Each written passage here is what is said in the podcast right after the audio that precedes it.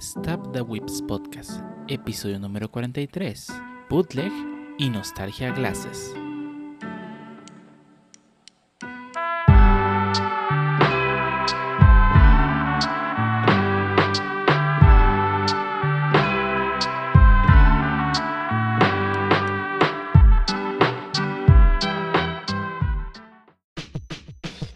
Bienvenidos a Whips Podcast, episodio número 43, un podcast dedicado a hablar de anime, internet, juegos, manga, desarrollos y más cosas que interesan a los whips. Y el único podcast que no ha visto WandaVision porque pues es viernes en la mañana y no lo hemos visto. Y el día de hoy tenemos a mucha gente reunida en esta sala para a punto de hablar de cosas que solamente le interesan a Pancho. Y empezamos contigo, Pancho, dinos, ¿cómo has estado? Pues aquí presenciando cómo se me escapa la existencia mientras juego Warzone y Genshin Impact. Nada más, no he hecho absolutamente nada. Ya traigo ganas de moverle a mi proyecto personal de Metroidvania, pero pues siempre se atraviesa algo que jugar o algo que hacer. Y no me ha dado chance. o alguien. No, bueno fuera. Pero no, no pasa nada. ok. ¿Y tú Ángel, cómo has estado? Bien, creo que igual que parecido a ti, Pancho, sin muchas novedades. Eh, me despierto, trabajo, Warzone, duermo. de vez en cuando, uno que otro día, pues sí me pongo a ver series. eh, tanto de anime como de Disney Plus. Y pues ya bien, yo ya vi el último capítulo de WandaVision. Está muy bueno hacer, recomendado, lo único que les voy a decir. Y pues a esperar qué más trae de nuevo Disney, porque pues ya les pagamos y esperemos que nos sigan trayendo buen contenido. Hasta ahorita va muy bien. ¿Y tú, Medenilla, qué nos tienes de nuevo? Eh, pues nada, tiene una vida bien interesante todos. Deberíamos de grabar un podcast, güey. Súper interesante la vida de todos. Y eh, pues esta semana en realidad no jugué nada. Ah, no, bueno, jugué Pre-Winter eh, un día, pues con ustedes, de hecho. Sí, Y chido. estoy jugando mucho Honey Pop 2. Ya casi lo termino. Va a faltar unas cuatro horitas más, yo creo. Más o menos, calculo. Más los, más los jefes. Que al parecer son dos en esta devoción. Mm, Por lo que he visto, no he llegado. Eh, el juego está bueno, sí se va poniendo difícil. Y sí, sí le he batallado en algunos puzzles. Entonces, pues, a ver qué tal. Y. Ah, estoy haciendo también una librería. Pero esa no se las puedo compartir porque la estoy haciendo en el repo del trabajo. Entonces, no la puedo poner ahora como siempre les pongo cuando hago algo en mi repo. Pues ahora sí no. Pero eh, bueno, he estado usando Create React App para generar el, el boilerplate de la librería. De una, es un componente React que pues, puedes instalar con npm install. Y está bastante chido. Nunca había usado Create React App para, para librerías en lugar de para aplicaciones. Y pues está bastante sencillito. Recomendado si quieren hacer su librería. eh, bueno, su librería que sea un componente React. eh, pues Create React App funciona bastante bien. ¿Y tú, Choto? ¿Qué tal? Pues creo que tampoco he hecho nada más que jugar Warzone y. Y ah, bueno, pues jugamos Frey Winter. ¿Sí, ¿Sí fue esta semana? ¿No fue el fin de semana? Según yo fue el, ante, el fin de, ¿no? Porque entre Sí, semana no que- se armó. Ajá, Recuerdo que sí. se me fue el internet y ya no se armó. El día siguiente estábamos en Warzone. Eh, El fin de semana cuenta como esta semana, porque pues, grabamos los viernes. Bueno, bueno, Ah, bueno. ok, ok, está bien. Pero bueno, sí, sí fue el fin de semana, pero... mm, ah, bueno, pues nomás sigo al, al día con Mushoku Tensei, que creo que es la única serie que vi esta semana. Y ya, realmente no, no he hecho pues nada, a pesar de que sí quiero hacer algunas cosas. Bueno, pues de hecho, el fin de semana pasado quise... mm, bueno, no, no fue el fin de semana, de hecho... El lunes, si no me equivoco, me reportaron un bug de... Bueno, no era un bug, más bien era que se deprecó una manera de enviar los tokens en... eh, bueno, en mi GitHub Action. De hecho, me contribuyeron, hicieron, levantaron el issue y hasta hicieron el PR. Mergí el PR, pero cuando quise... Bueno, cuando se deployó, digo, ya está hecho el setup. Cuando se estaba intentando deployar, eh, falló el job y me di cuenta que me pide que actualice el Action Core para pues GitHub Actions. Parece que ya también está deprecado. Entonces, pues le quiero dar una manita de gato a mi GitHub Action, para que pues esté al tiro y pues pase el, pues el merch de esta otra persona que también me contribuyó. Digo, ya con eso serían dos personas que me contribuyen, lo cual está, está bien, ahí va poco a poco. Y además de que hay una feature que le quería agregar, que era, bueno, está fácil, pero no lo puedo agregar porque me tiraba un error ahí medio extraño, que era lo que les decía, de que pues, en un lado se ejecuta la misma función y falla y en otro no falla, entonces está bien extraño. Y pues ya, no, no más eso, de ahí más no, no he hecho nada, no he avanzado nada en otras cosas, así que pues sí, sí quiero, quiero empezar a buscar más tiempo para hacer cosas que quiero. Y pues ya, ¿no? ¿Tú qué tal, Dio? ¿Qué has hecho? Trabajando muy duro como un esclavo por los días y por las noches enviciándome en Final Fantasy XIV. Maldito me, me voy a quitar lo que me queda de vida. Excelente, suena bien. Sí. Y hasta aquí las introducciones, vamos entonces al primer tema antes de que Pancho corra. No, Pancho. Si ya te dedicas totalmente a Final Fantasy, ¿cuenta como Isekai? Sí. Perfecto. Yo diría que sí. ¿Por qué no?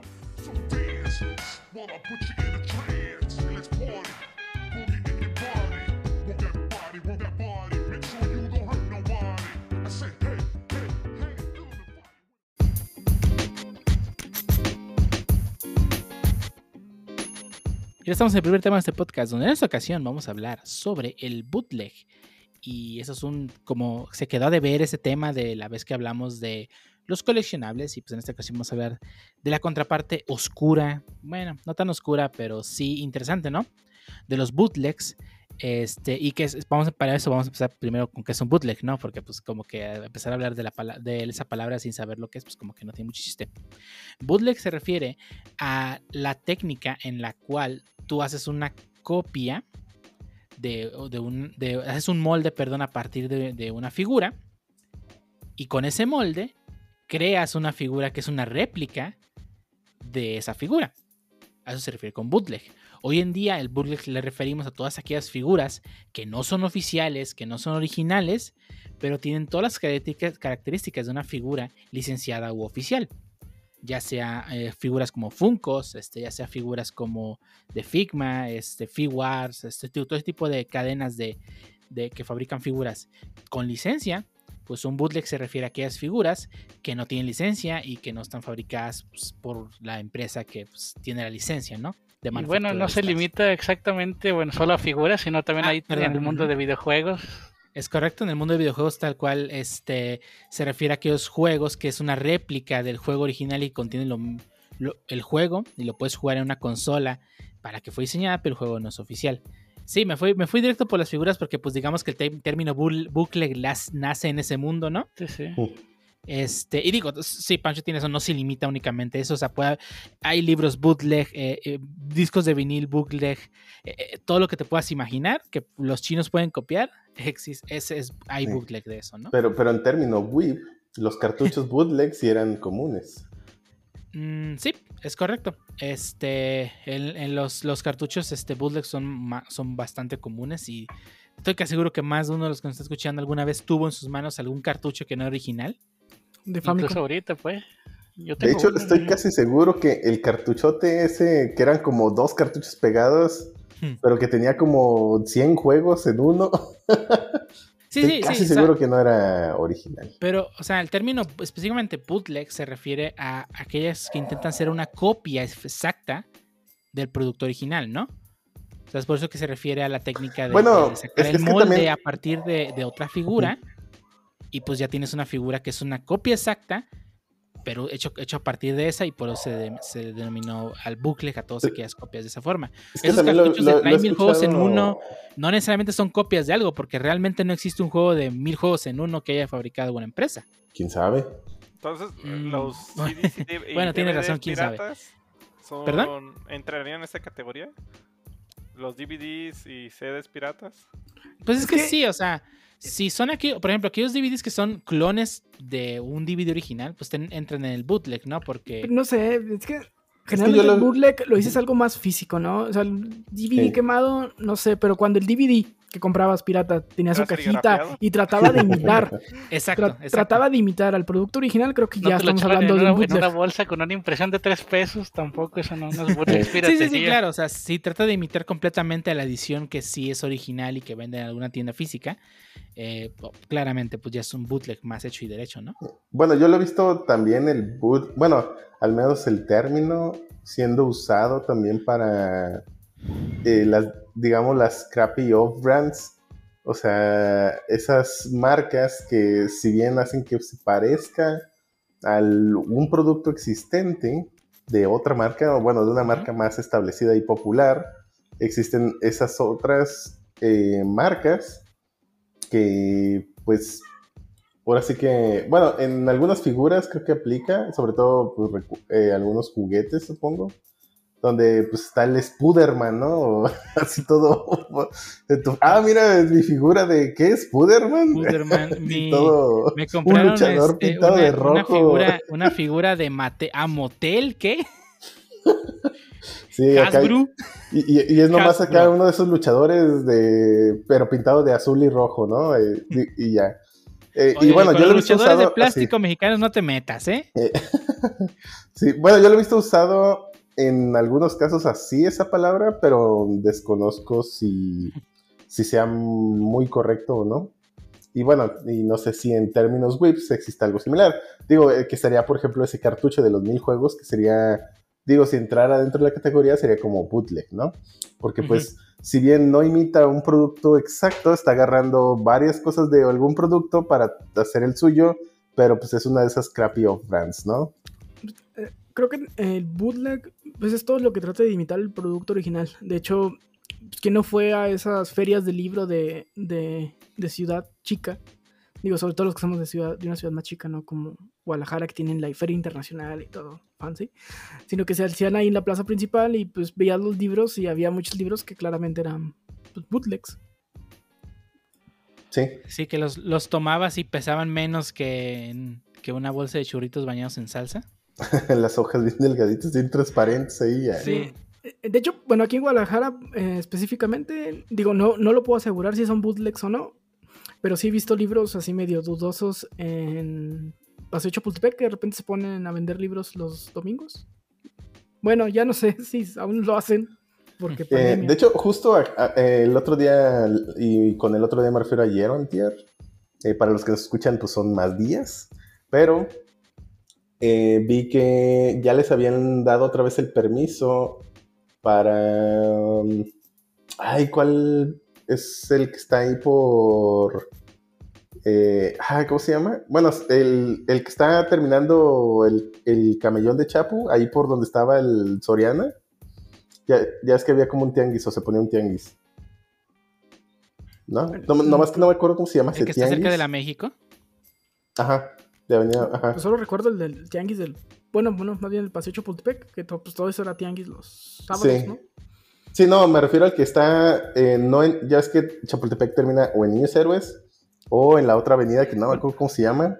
Para los que no son de Guadalajara, Chapultepec es una de las zonas más hipsters de la ciudad. Y al decir que se ponía un tianguis, no era un tianguis común, era un tianguis super hipster con todo bien pinche Sí. caro. Sí, todo bien caro y específicamente allí solo tenían derecho a, a ponerse los, bueno, cosas que tenían que ver con arte y cultura.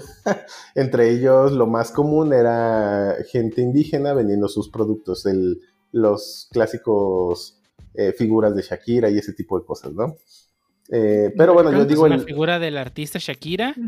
Sí, No, no, no, bueno, es que Shakira. sí le llaman, no, no sé cómo se llame. No sé, o Sí, bueno, sí se llama- sí se llama así. lentejuelas se llaman, no, no son lentejuelas, eh, no sé cómo se llaman.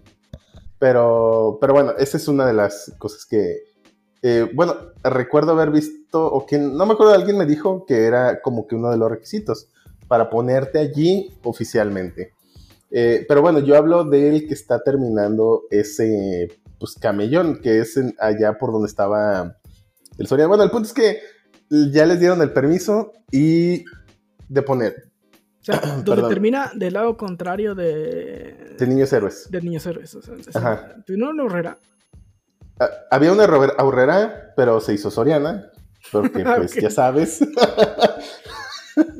eh, se murieron los ahorreras. Y bueno, el punto es que ahí ese tianguis, según leí una nota ahí en NotiGDL, ya les habían dado otra vez el permiso. Y bueno, recuerdo que allí también, entre, ahí ese tianguis, recuerdo que era como de comida hipster, o sea, venían, digo, insisto, está cerca de Chapultepec, entonces pues eh, es todo hipster, entonces vendían así como que jaleas veganas y, y ¿Quieren- cosas de ese estilo. ¿Quieren, ¿Eh? un tiang- ¿Quieren venir a Guadalajara a un tianguis más ñero? Vayan al culto. Digo, El culto... Cuiden sus pues, carteras. pero sí vayan. Y, y O- prepárense o- a oler marihuana todo el día. O cualquier, o al baratillo. De hecho, el baratillo todavía, es- pero pues, es- son tianguis ya de la calzada para allá, pues, o sea. ¿Y qué Ah. tiene de malo? No, no, no, o sea, la recomendación es, pues, cuiden sus carteras. Eh, eso, eso se aplicaría para todo. Bueno, sí, es cierto. De Acá- hecho, de hecho, creo que sí es cierto.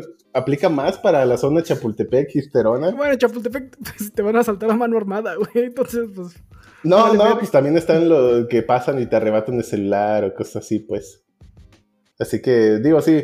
Pero bueno, el punto es que ya algo más estándar, pues está el baratillo, pero pues eso ya es este, en un lugar más lejano.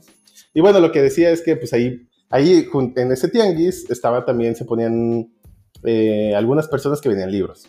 Eh, bueno, ese era el punto. Y ahí es donde a lo mejor podrías, de hecho ya ni me acuerdo cuál era eh, el punto original, pero pues bueno, ahí se pone un señor, ¿no? Que hay Que libros había libros ahí. Y ahí se pone un señor con, vendiendo libros. Y, ah, ah, de hecho, ahí por, como, ay, no me acuerdo cómo, eh, por Vallarta, o, bueno, no, una calle de por ahí donde está la gasolinera, como a unas cinco cuadras de, del Parque Rojo, había un localcito de puros libros usados. De hecho, se veía chida la tienda.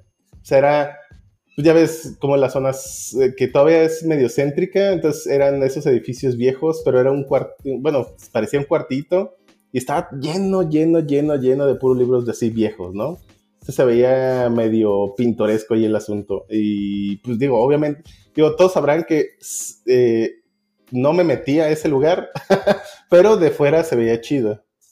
Entonces, digo, desconozco qué tan dudosa o... o- o- Hay, hay varios, yo, sí- yo sí me he metido a varios bazares a, pues, a buscar cosas raras. Ahí ah, en el centro de Guadalajara hay varios, hay un par ahí por el expiatorio.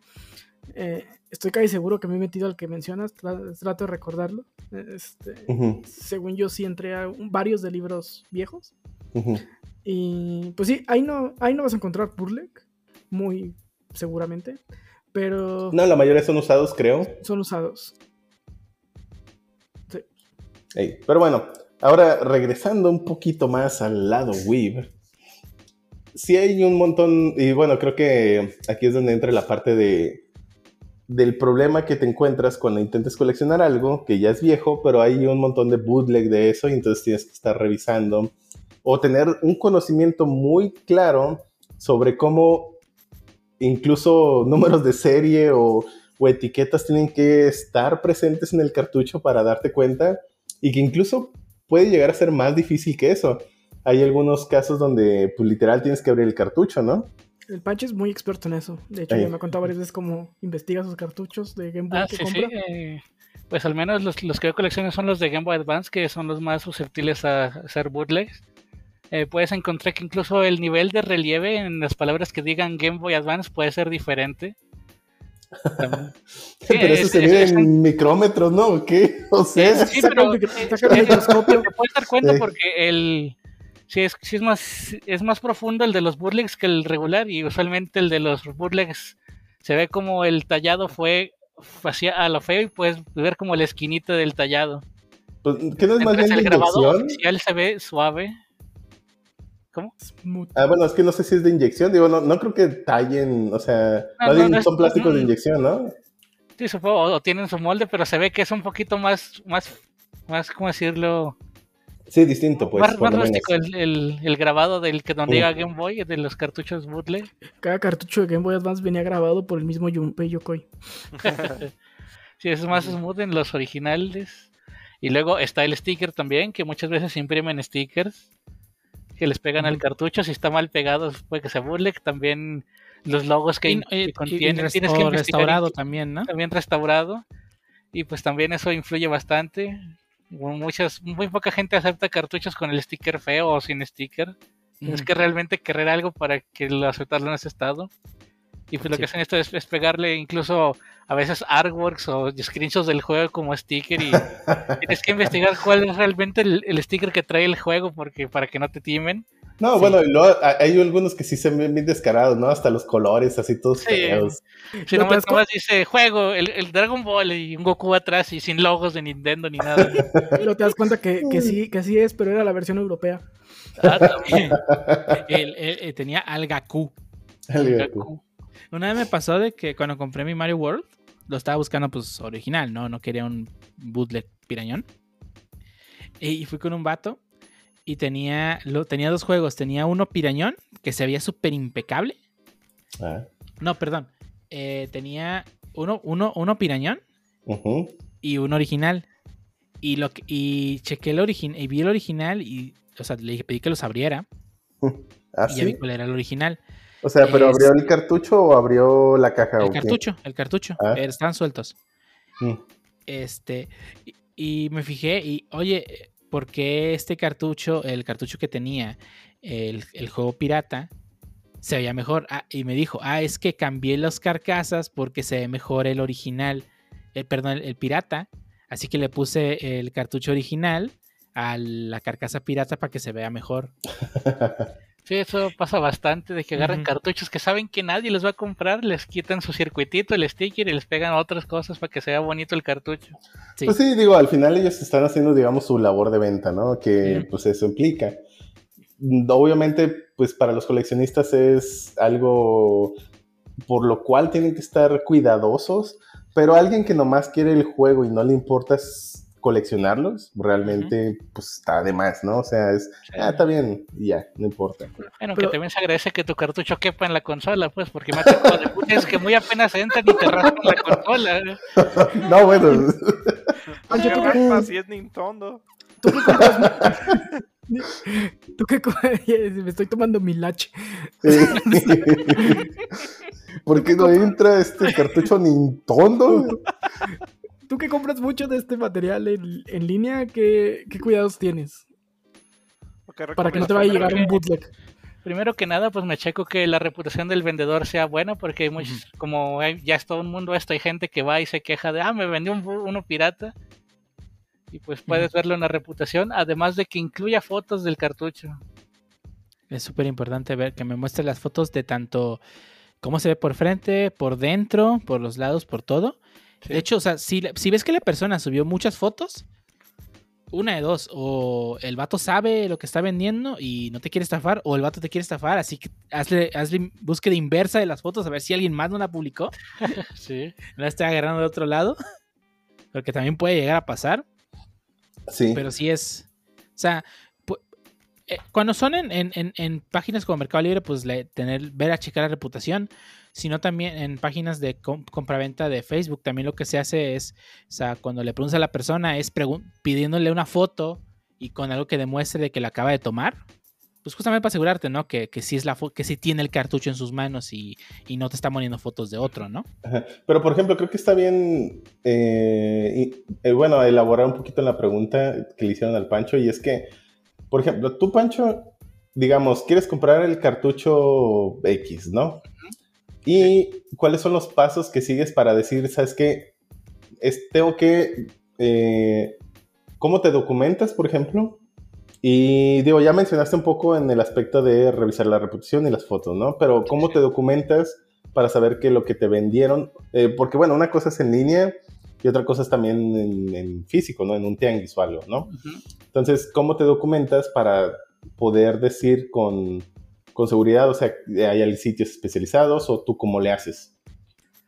Pues usualmente cuando es en línea, pues empiezo a tomar nota de los detalles de las fotos. Pues, si se ven confiables, si se ve que las tomó el, el mismísimo vendedor, pues empiezo a revisar que, al menos en algunos stickers de los cartuchos, que si toman la foto de cierto ángulo, puedes ver el grabado de un número específico en el cartucho, que también eso es muy, muy importante.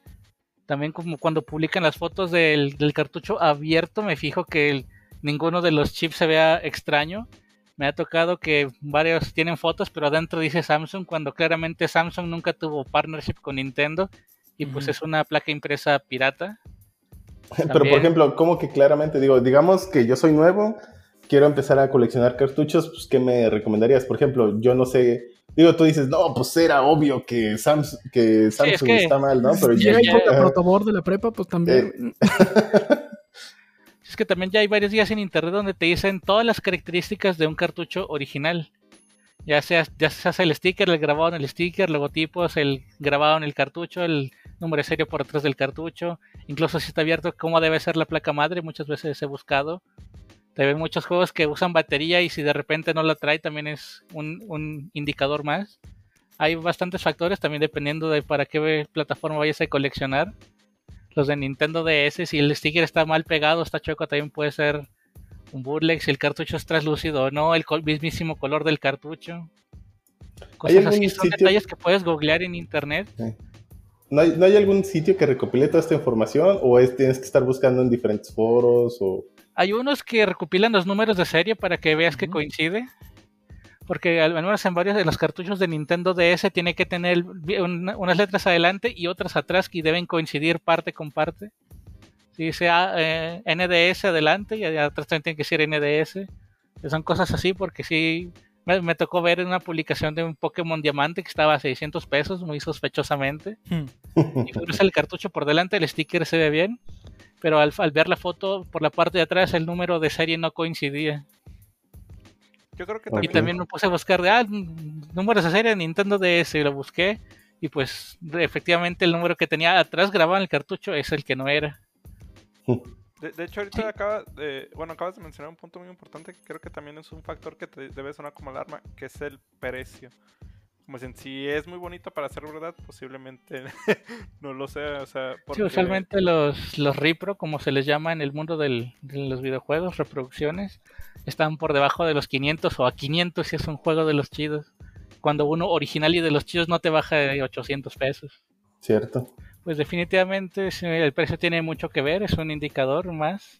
La gente que usualmente vende de, este- de videojuegos y usualmente son conocedores y saben que te están vendiendo algo bueno, pues le van a inflar el precio. Y si saben pues, que es algo pirata, muy probablemente te le den un precio más atractivo. Los conocidos sabrán. Pero sí, en internet te puedes meter a, a buscar este todo tipo de, de resources. Por ejemplo, esta página, ah, no me acuerdo el nombre de la página donde puedes ver todos los modelos que existen de, de consolas. Este Video Game Museum Ar- Archive, una cosa así. Está diciendo que el Este, top loader no es un bootleg. Depende cuál. si decía Family, probablemente sí. Pero sí, este. Hay muchos este, sitios donde puedes encontrar información y, y, pues, como Pancho se informa ahí viendo las imágenes, ¿no? Y, y en sí, en general, o sea, hoy en día es muy fácil buscar un servidor de Discord que se dedique o de gente que esté dedicada a, a ya sea a comprar juegos, a restaurar juegos, o simplemente este, puedes llegar y preguntar, oigan, ¿alguien tiene este juego? Porque estoy viendo si este es pirata. Y ellos mismos en ese rato te pueden ayudar. Ah, mira, yo, yo lo tengo, aquí está la foto. Y de hecho te puedo decir que ese que estás viendo es pirata. O sea, ahorita hay mucha gente este, en el mundo, en el mundillo de, de- del coleccionismo, de ese tipo de cosas. Y estoy casi seguro que alguien te va a echar la mano siempre. O sea, De hecho, hasta, hasta grupos de Facebook. Grupos de No, Facebook, hay lo, lo que- hay lo- subreddits dedicadas a eso también. se- los servidores de Discord, lo que antes eran grupos de Facebook. Sí, sí. Pero sí, este, este, mucha gente dedicada a eso, ¿no? O sea, hay Pancho dijo también subreddits, esto, incluso grupos de Facebook. Este, ahí va a haber, siempre va a haber alguien que te eche la mano, así que es, es muy fácil. en- Este, si estás perdido, siempre va- probablemente vas a encontrar a alguien que te eche una mano, ¿no? Digo, si te quieres aventar tú solo de cabeza, pues adelante. Pero creo que siempre es buena idea preguntar, ¿no? definitivamente. Y aparte, como si, si ya estás interesado en buscar y conseguirlo, el original, yo creo que como dicen, es información que pues te puedes dar el pues el tiempo para investigar un poco más y pues que, como dicen, evitar cualquier tipo de estafa. Y así es. Y también otro mundo que de hecho este, no hemos hablado, pero el mundo un poco, un tanto oscuro que también hoy está tomando mucha fuerza en ti- en tiempos recientes, cosa que me sorprende bastante, es el mundo del, del coleccionismo, pero de bootleg. O sea, no, no, no comprar plano. bootleg. Sí, Eh, sí. o sea, comprar el bootleg, ya sea de videojuegos o figuras. Eso lo he visto Este- mucho en figuras, ¿no? Es más visto en figuras, sí. De hecho, este, uno que se da muy, muy común, y de hecho me tocó verlo aquí en Guadalajara. De hecho, me sorprendí cuando lo vi. Digo, ya sabía que, es- que eso pasaba, pero, o sea, me sorprendió. Ah, mira, aquí también lo hacen. La serie de, de- de- de Masters of the Universe, que aquí en México se le conoce como He-Man y los Guardianes, no, He-Man y los Amos del Universo. Sí, y sí. man, He-Man. Este, las figuras que salieron en los 80s pues, eran muy icónicas, ¿no? Y, y- y en México este, hubo bootleg, ¿no? De, de, ese, de, ese- de esos productos. O sea, había productos originales hechos este, en México bajo el sello de, la- de las editoriales que sinceramente desconozco cómo se llamaban. Creo que la O más estás hablando de es- las figuras de Kenner. Esas, sí, las figuras de Kenner de, de Star Wars y las figuras de Mattel de He-Man. No, de, la, de hecho, las primeras de, de He-Man fueron de Kenner. Ah, sí, cierto, tienes razón. Que aquí en México, Lili de, de Di, una cosa así se llamaba la, la- editorial.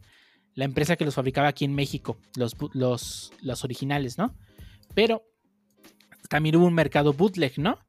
Que tú dirías, ah, ok, pues ah, sacaron copias de los, de los figuras, que era una popular, ¿no? O sea, Star Wars, He-Man, bastante popular en sus, en sus tiempos. Bueno, hoy en día todavía, pero no importa. El punto es que este, se hizo réplicas y pues tú tenías, ok, perfectamente, eh, réplica está bien, pues ya, ya fue.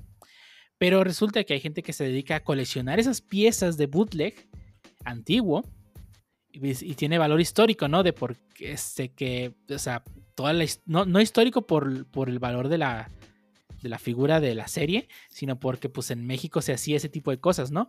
Y hoy en día me, me tocó ver en el, en, eh, eh, cuando, cuando todavía no había pandemia, hace unos dos años, aquí en el cultural, que tenían bootleg del bootleg de He-Man. O sea, eran réplicas de la réplica de los 80s de la figura de He-Man. Y te lo vendían así en bolsa y con su portada. Y, y, o sea, eh, ahí decía tal cual que era bootleg. Y, pues eh, se me hizo bastante curioso. Digo, ya había visto que eso era algo. O sea, coleccionar bootleg, pero no me había tocado verlo hasta el momento que vi las figuras de He-Man en bolsita que eran bootleg y que decían la persona que eran bootleg, ¿no? Sí, está cura. Digo, yo no sabía de eso, que haya bootleg del bootleg. Ok, Ese gente bootleg eso, exception. Ajá, y aún así que, y, y que lo busquen además. Ah, sí. Es, es- es lo extraño que lo busquen. Y no solamente eso, o sea, tú dirías, ah, ok, vale, pues igual una persona aquí en México lo, lo compra, ¿no? O sea, también hay gente de fuera de México que se interesa en comprar el bootleg que se hizo en México, ¿no? Porque las técnicas con las que se hacía en México eran muy, este, ¿cómo decirlo? De alta calidad. eh, artesanales, ¿no? O sea, no es simple, no era, no era una máquina en China que hace 25 monos de He-Man por hora, sino era una persona que verdad estaba haciendo el proceso manual de hacer la figura, ¿no? Órale. Y, es- y eso como que le agrega otro valor diferente, ¿no? A una figura Sí. china. Algo muy triste es que ya es muy difícil encontrar los luchadores a mano, ya generalmente sí son chinos. Sí, de esos luchadores que están así. Bueno, no me están viendo, pero estoy haciendo la pose. pero ya saben Pero cuál todos- pose todos- me todos refiero. no todos, todos pudimos ver la pose en la mente. Sí. Sí, en nuestras Sí. mentes. Bueno, tal vez los que no son de México, pero. Pero si son de Pero México, busquen seguro luchador mexicano pose. figura en Google y les- la primera imagen les va a salir, te caes seguro. Pero Haga- sí, o hagan, sea, la- hagan las manos hacia arriba como si le estuvieran dando hi-fi a alguien que es un poco más chaparro Sí. que ustedes. Pero con ambas manos. Y, y lo, pero la otra mano en el sentido contrario. Ah, bueno, es que hay de los dos tipos, ¿no? Con ambas manos levantadas y con. Con una y, y- a- y bueno, y una volteada, pues. voy a poner una imagen de un luchador en la portada. Mm. Con rebaba. Con Eh, Ah, Si, güey. si no tiene rebaba, no, no si no es tiene original. rebaba, no es luchador. Si no te cortaste con una rebaba, no Ay, peligrosa. Ay, uf. ¿Cómo estaban filosos esos Sí. cochinos muñecos? Ay, no. Deja eso. Te cortabas con el luchador y luego lo ponías en el cuadrilátero y pinche liga te sacaba un ojo. sí, es cierto. Ay, no, no, no. La onda, los, los luchadores con su cuadrilátero. Ay, no. A- ahorita me acordé de, de una anécdota de mi anterior trabajo, cuando vinieron unos clientes de Estados Unidos. Ujú. Eh, usualmente los llevaban a lugares a, ah, pues, ¿dónde quieres, qué, qué parte de Guadalajara quieres conocer? O te llevamos a cenar. Y, eh, y de O sea, repente... los llevaban al México de película, ¿no? Eh, sí, sí, clásico. sí, al México bonito, o sea, al México A- donde pues todos... Al de tequila y, y sombrero de charro. sí. Eh, No, pero lo curioso, ¿sabes qué fue? Que dijeron de, eh, no, pues llévenos a San Juan de Dios. y, todos, ah, cabrón. No, pero es que hay lugares más bonitos y, y pues te podemos llevar a, no sé, a la Plaza del Mariachi o bueno, está cerquita de ahí o al centro del Taquepaque. Y dice, no, queremos pidieron, queremos ver el tianguis de Medrano, por favor. eh, No, quiero ir al baratillo. La full experience con todo y asalto. Eh, querían- la también yo, me yo no sabía, pero eh, querían ir ahí. Nos dijeron, es que queremos comprar clones. Yo dije, ah, cabrón. Lo- ¿clones? Yo dije, ¿qué van a comprar fetos o qué pedo? No, no, No, no, pues. no- no sé- no sé qué les dijeron o que se van a clonar. o- Y ya resulta que venden clones de bolsas y les querían comprar bolsas de marca a sus esposas. Ah, No, no, no. Sí, sí.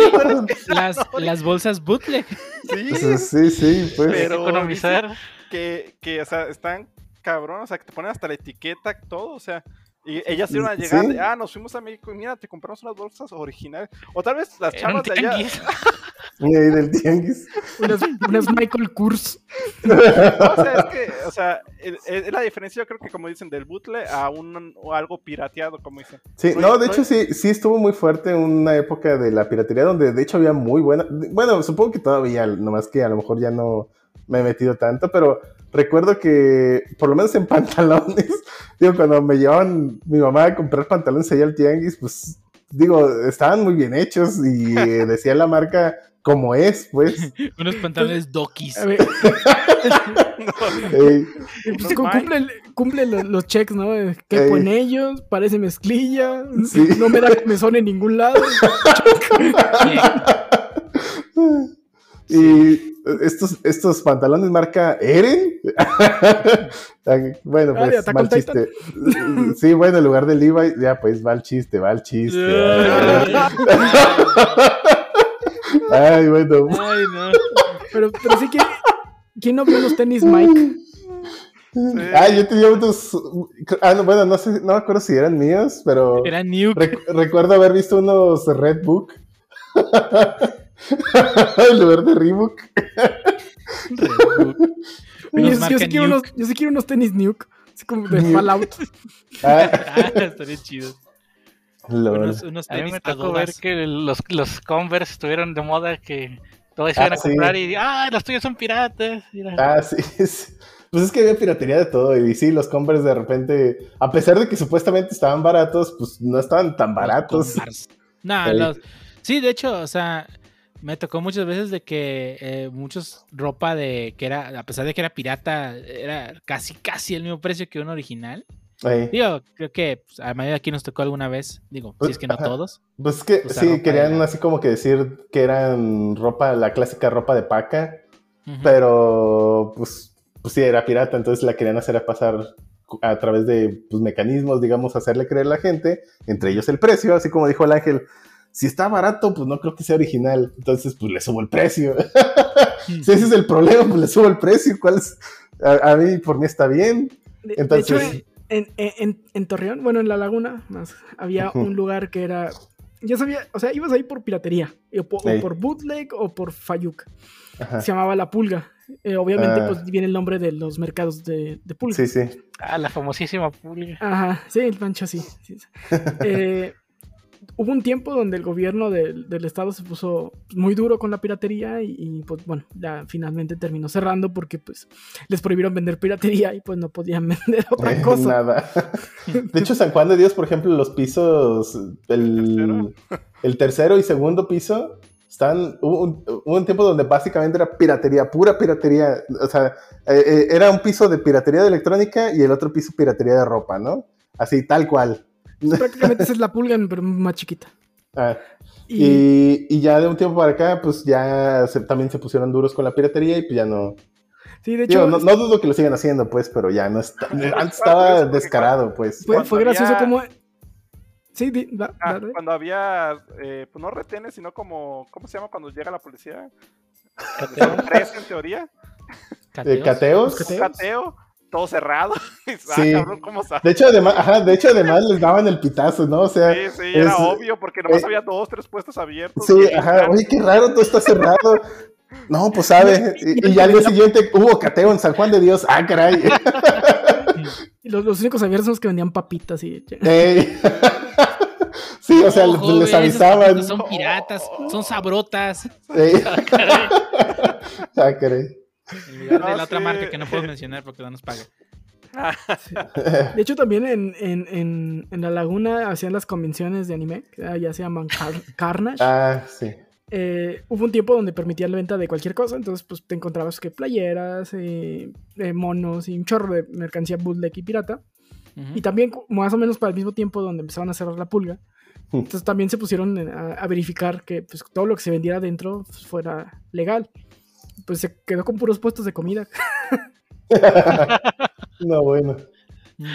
Ay, ay, ay. Eso me recordó cuando fue la primera convención de Tepic, que, bueno, de las que se organizó, que los quería clausurar el, palac- el, el gobi- el gobierno del municipio, que porque iba a vender piratería y no los dejaban abrir. Hasta que vino el vato, se metió, vi que no tenían, vio que no tenían nada pirata y ya, lo dejó abrir. No, es que pues, es por desgracia o por suerte, dependiendo de cómo quieran ver. en este país es, o sea, es algo que yo creo que se ve del día a día. De hecho, recuerdo en su tiempo que me tocó ver que habían sacado un reportaje en la tele abierta, gente.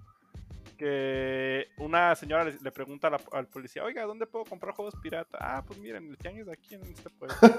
O sea, y pues es algo con lo que pues crecemos. Igual como dicen, eh, tal vez por la cuestión, pues no sé, económica o lo que sea, o sea, como dicen, pues, Pues sí. es que sí es cuestión económica. Sí. o sea, ¿Has visto el precio de los juegos No, ya sé, o sea, yo- actualmente? yo, sinceramente no creo que hubiera tenido la misma, eh, o sea, repertorio de juegos, o sea, o, o Sí, conocer la... Si los compraras todos legalmente, dices. Ahorita pues ya, o sea, como adulto ya te puedes dar ese, ese lujo. Pero, Pero- como niño y pues muchas veces como se, pues los papás no ven el precio o, la, o el... Bueno, o sí, más bien ven el precio y prefieren no comprar. Pues sí, es que, es que también pues hay que pensar en, en- en el promedio, el salario promedio de una familia, ¿no? O sea, no, o sea, el niño va a querer que le compres un, un juguete de, o bueno, un videojuego de 1200 pesos o 1400 pesos. O sea, no manches, que es casi eh, un tercio del sueldo de todo el mes, ¿no? O sea, en algunos casos. Sí, no, y, Pues y- y mandado. aparte, también ponte Sí. el del, del papá como dice, oye, este, ¿cuánto cue- cuesta este Mario? Pues, eh, no sé, 60 dólares. Y este otro, pues, dame 100 paros. O sea, como, como padre, pues, te ven iguales, o sea, o sigue siendo el Mario que sale en la tele. Cumple, ajá, cumple la función, o sea, en, en cuestión de funcionamiento, al menos en videojuegos, películas y hasta música, pues cumplen exactamente la misma función. Realmente están haciendo lo mismo. la única diferencia, pues, es eh, a quién le llegan esos dineros y obviamente el gasto que implica para la persona. Entonces, pues es una decisión fácil para muchos eh, padres de familia, pues escoger, pues sabes que el, el niño o mi hijo va a estar igual de feliz si le compro el original que el pirata. No, y muchas veces o no saben que, es, que realmente es pirata, o sea, lo ven, lo ven en, en tianguis, ven un Pokémon o un peluche de Pokémon y dicen, ah, pues, o sea, nos van a decir, ah, es, es- Ah, bueno, sí, en cuestión de Nintendo". figuras o en cuestión de cartuchos bootleg, de hecho Sí, pues mm, realmente ellos, pues que iban a saber, o sea, ay, es que el número de serie no es, pues claro que no le importa, o sea. Lo compro y ya. Oye, ¿por qué este está más barato? Eh, no sé, tú cómpralo. Ah, bueno. ¿Sí funciona? ¿verdad? Sí, sí, garantizado, jefe. Te lo pruebo en ese rato. Ey. Se lo prueban y ya. Ah, Sí. sí, te, te lo calaban. Juego todavía me acuerdo en la pulga que iba a veces a comprar juegos de PC. Eh, Eh, Pues obviamente Sí te los calaban. Sí, se, se lo calo aquí, ¿cómo, cómo no? Eh, de hecho, me acuerdo en San Juan una vez que creo que compré la encarta o no sé qué, iba, iba con mi papá y. Ay, es que se nos acabaron, pero. Espérame 15 minutos, me, da 15 minutos y ahorita se lo, se lo quemo. Y ahí en ese rato. Llama a la distribuidora, me lo están en chinga. eh, ahí, en ese rato, pues, el batillo fue a otro de esos eh, puestos acá del. De. Ya sabes, pues, que son compas del otro y. Oye, ¿me quemas un.? Ah, Simón. y, "Ah, ahorita en 15 minutos venga y ya, ya se lo tengo. Ah, sí, sí. Y hasta con todo y la hojita impresa y todo acá. Boss. No, Eh, y otro detalle, no sé qué tanto haya afectado también. Eh, ahorita estoy pues jugando un poco más Warhammer y me metí un poco al mundo de lo que son las miniaturas. Están bien caras. sí. Lo, hay- no, lo que no he visto que tanto les ha afectado es el cuestión de las impresoras 3D. Porque lo que vienen siendo juegos miniatura o, o, o como dicen, Con miniaturas. ajá, ya la impresora 3D te hace un trabajo pues por ahí casi idéntico. O de una No, es, bueno, depende de la impresora. Ahorita eh, las de extrusión, No, O bueno, o las de extrusores. que son de. de sí, resina. las de resina. Sí, esas. Ajá. Sí, pero, pero por figura eh, no estoy tan seguro si les salga más barato, porque No. tener una No, impresora de esas, primero el gasto de luz es, eh, pues gastan algo de luz, ¿no? Y segundo, la resina no está nada barata, porque además tienes que invertirle algo al tiempo porque pues es el- la preparación y el curado de, pues, de la resina, ¿no? Y, y en general la resina no está barata. Entonces, eh, comparativamente hablando, creo que no les, no, no les va a salir no precio. más barato, No. Ajá, porque además, No. eh, si lo quieres revender, pues tienes que darle un extra de la, de la ganancia.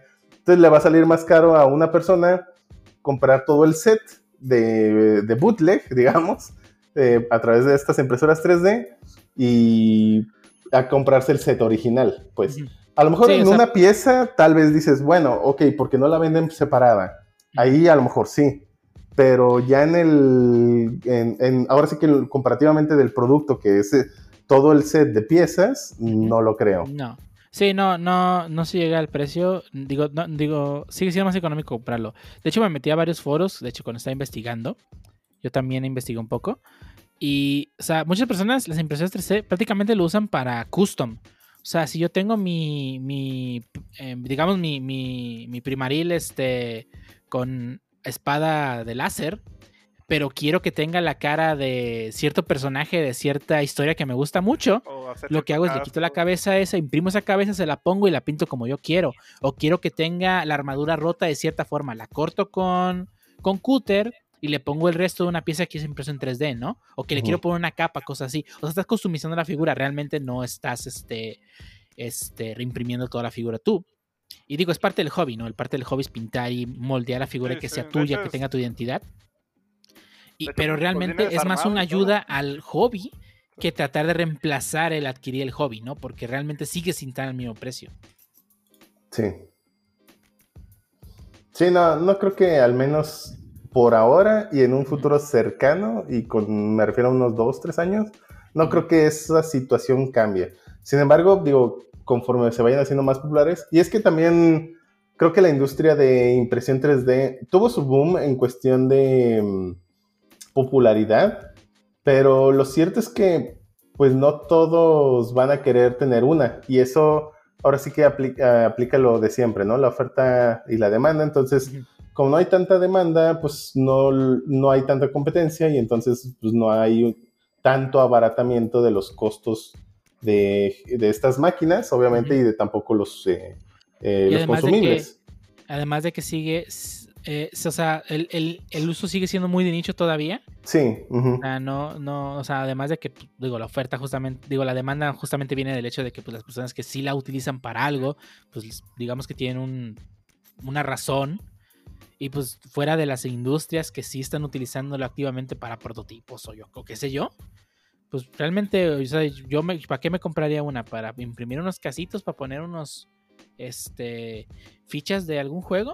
¿Qué, qué diferencia me haga un pedazo de cartón? O sea, no viene a reemplazar nada, ¿no?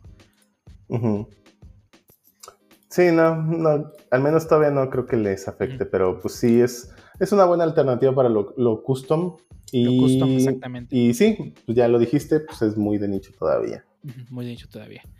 Pero sí, este, digo, y ya de- dando por terminado, vamos a decir las conclusiones del tema de bootleg, ¿no?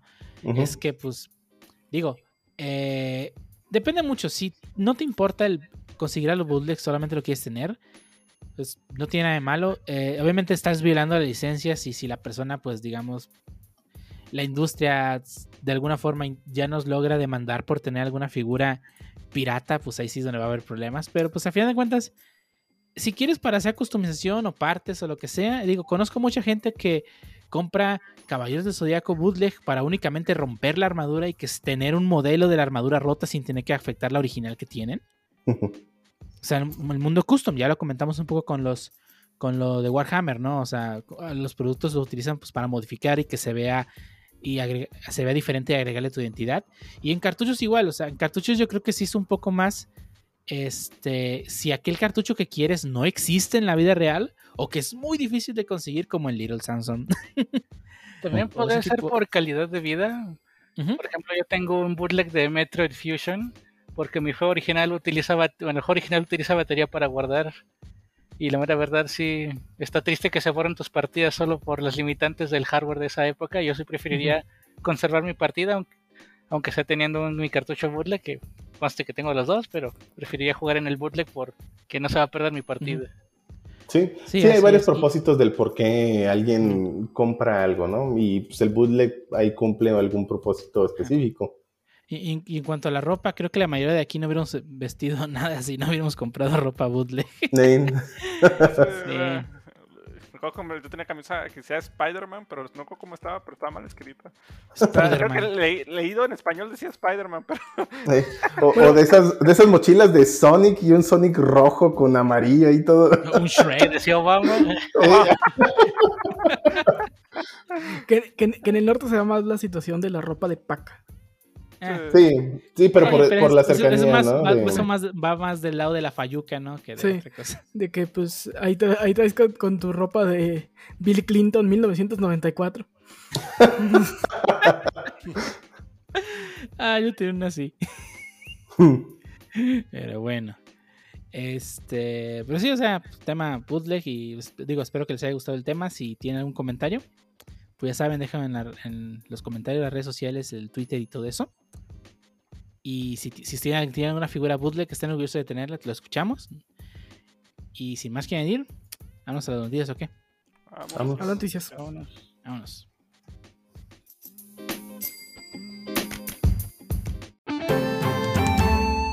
Y ahora estamos en la sección de noticias, la única sección donde Shotos da todas las noticias. O bueno, la mayoría de las veces, esta vez me toca a mí primero.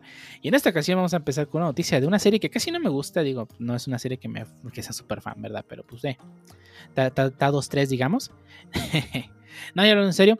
Este, la serie de One Piece, esta famosísima serie de, eh, creada por Ichiro Oda y animada por el estudio Toy Animation, eh, anunció el pasado viernes que ya estaba disponible en la plataforma Pluto TV. Como saben, Pluto TV, digo, si alguna vez escucharon el podcast de que hablamos sobre plataformas donde puedes entretenerte, eh, Pluto TV es una plataforma de video que no es on demand, sino que todo el tiempo tiene pasando este programas como si fuese la televisión abierta con varios canales agregó este pues, toda la serie de One Piece este creo que hasta la saga de Enies Lobby si no me, me, equivoco que es por el capítulo 314 si no me equivoco este, y pues ahí pueden, está disponible, la pueden ver en cualquier momento del día y pues poner la página de Pluto TV y pues poder ver en qué capítulo van como si fuese la TV abierta y esperar que se regresen cuando se acabe la saga de Freezer, ¿verdad? Ah, no, ¿verdad? Me imagino que está en eh, subtitulado en español, ¿verdad? Está en japonés, es correcto. Es correcto. y también pues... en, Netflix van más atrasados. Sí, en, Netflix también justamente hace poco acaba de llegar ya la saga de todo One Piece. Eh, ya, ya con doblaje. Este, pero digo, qué bueno que está llegando más One Piece a más plataformas. Digo, ya estaba todo One Piece en Crunchyroll, lo puedes ver sin ningún problema, sin tener que pagar, porque es de las pocas series que Crunchyroll está transmitiendo al día sin que tengas que pagar. Pero pues, este, digo, más opciones, así que pues ya saben. Digo, lo malo de Pluto TV es que pues no es on demand. O sea, vas a ir a ver qué capítulo está y luego aparte vas a comerciales, ¿no? Digo, como si fuera televisión abierta. Pero si quieren tener ruido de fondo ahí en la televisión, en lugar de poner algo, Digo, es una opción, ¿no? Hay aquellos que, les interese, ¿no? Y pasando a otras noticias un poco, un poco menos interesantes o, más bien viejitas o, no sé, Shoto, ¿qué, ¿qué, nos traes tú de Sí, bueno, ahora tengo una noticia bastante peculiar por parte de Nintendo y es que, ¿recuerdan esa consola llamada Wii U? Sí, existió, ya sé que no la recuerdan, pero existió. Y pues básicamente Nintendo el pasado 2 de marzo lanzó una actualización de esta consola que, eh, recordemos, dejó de producirse desde el 2007 y que pues para... Y bueno, la última actualización desde aquel Bueno, la última actualización antes de esta, del 2 de marzo, fue en septiembre del 2018. Está bastante extraño el que hayan lanzado la actualización. Específicamente las notas de Nintendo no dicen nada más allá de estabilidad. y, pero bueno, el firmware es la versión 5.5.5, ¿sí? Tres 5 con puntos entre ellos. Es la nueva versión del firmware. Y bueno, un usuario llamado Oatmeal Dome en Twitter, pues publicó, bueno, se, dedica a pues, postear información técnica de muchas cosas. Entre ellas posteó eh, acerca de este nueva, nuevo firmware para la Wii U. Y pues decía que sus detectores automáticos, o bueno, eh, alguna lógica que tiene eh, uno de sus bots, dice que hubo un ajuste en el en el core del sistema operativo, o sea, en el núcleo del sistema operativo, que fue actualizado y haciendo una indagación un poquito más exhaustiosa y, y quizá manual, dice que, bueno, este mismo usuario de Twitter dice que parece que solo modificaron algo en el código de SSL. Supongo que tiene que ver con que pues algo eh, cambió o estaba eh, viejo en el SSL, digo, ya esto es eh, suposición mía, pero bueno, lo que dice el usuario es que pues ajustaron ahí cosas del SSL y solo afecta esa parte de SSL, ¿no? Entonces, eh, recordemos que tiene el Wii U un navegador y pues esos sitios con SSL pues ahora funcionarán mejor, supongo, o al menos de manera más segura tal vez. Ya sí, porque necesito, necesito entrar en mi Wii U para meter mi banco que tiene SSL de seguro. Sí, para comprar en esa tienda que quiero comprar. para comprar en Mercado Libre. para comprar en, esa tienda una de mis playeras ahí a través del Wii U y que tengan en su log de, ay, alguien usa Wii U, necesito mantener el soporte en navegadores de Wii U. Ah, no se me había ocurrido eso, lo voy a hacer. digo, que, digo, esa, actualización no afectó al, al homebrew por lo que estuve leyendo también. Ese era el temor de, algunas personas de que como fue algo de una modificación en el núcleo del sistema operativo, están pensando en que a lo mejor corrigieron fallos en, en la seguridad del sistema del Wii U y por lo tanto quizá afectar todo lo que es el ecosistema del homebrew de Wii U. Pero no, parece ser que pues, solo tiene que ver con lo del SSL. No sé por qué Nintendo habrá hecho ese movimiento. Está medio extraño de todos modos. Y pues ya, básicamente pues es todo, ¿no? Actualicen su Wii U si quieren navegar eh, por internet. esa estadística de personas que utilizan este, algún servicio de AWS o Azure usando a través del Wii U aparece en esa estadística. Y por eso lo hicieron. eso, eso les va a dar. Eh, va a hacer que a un developer se le salve un tornillo. Pero bueno, pues es básicamente todo. Pasando en actualiza de una actualización a otra que nos trae Menilla. Ah, pues sí. Eh, Chrome acaba de lanzar eh, su beta de la versión 89 3389.72, o sea que es la, última beta para Chrome 89, y puso unas APIs interesantes, sobre todo para, para móvil. Eh, la primera es NFC, hizo una API para hacer web NFC, lo cual pues, nos va a permitir que desde una web app podamos consumir este servicio y bueno, hacer cosas que trabajen bajo NFC. Otra que hizo es la API Web HID, que es Human Interface Device. Interface Device. Sí es. Y pues bueno, que nos va a ayudar a conectar eh, teclados y otros dispositivos señaladores, ¿no? Como mouse. O el JOTAS. O el JOTAS. De hecho, específicamente, pues ya era compatible con algunos de estos, entre ellos el teclado y el mouse, pero creo que tiene que ver más bien con soportar todos esos dispositivos raros, ¿no? Como el JOTAS. JOTAS. Este. Oye, Flight Simulator corriendo en WebGL, piénsalo. Eh, sí, sí, tu celular caliente como para calentar pan. Mm, bueno, pues poner un pan mientras esperas, o tu café. Sí, sí, sí. Pues para que pongas el sándwich atrás y no se enfríe en lo que juegas. o, tu, o, tu, pollo Kentucky ahí, ¿no? En tu, en tu compu Kentucky. y otra de las APIs que están agregando, van a agregar una API específicamente para convertir web en escritorio. Y supongo que para hacer más fácil algo muy similar a lo que hace Web WhatsApp, ¿no? En el que puedas tener la aplicación en el celular y en la web y se estén comunicando entre ellas. Y pues estas son las APIs que va a agregar Chrome en su versión 89. Y Lee, ¿qué nos traes? Claro que sí, traemos la sección de que hay de nuevo en Microsoft Game Pass. Y en esta semana nos trae Football Manager 2021. Pancho, ¿tú qué nos traes? Ah, no se crean. Básicamente es un, un simulador de pues de gestión de equipos. eh, como dice su título, o sea, si les gusta el FIFA, cosa que pues a mí no mucho.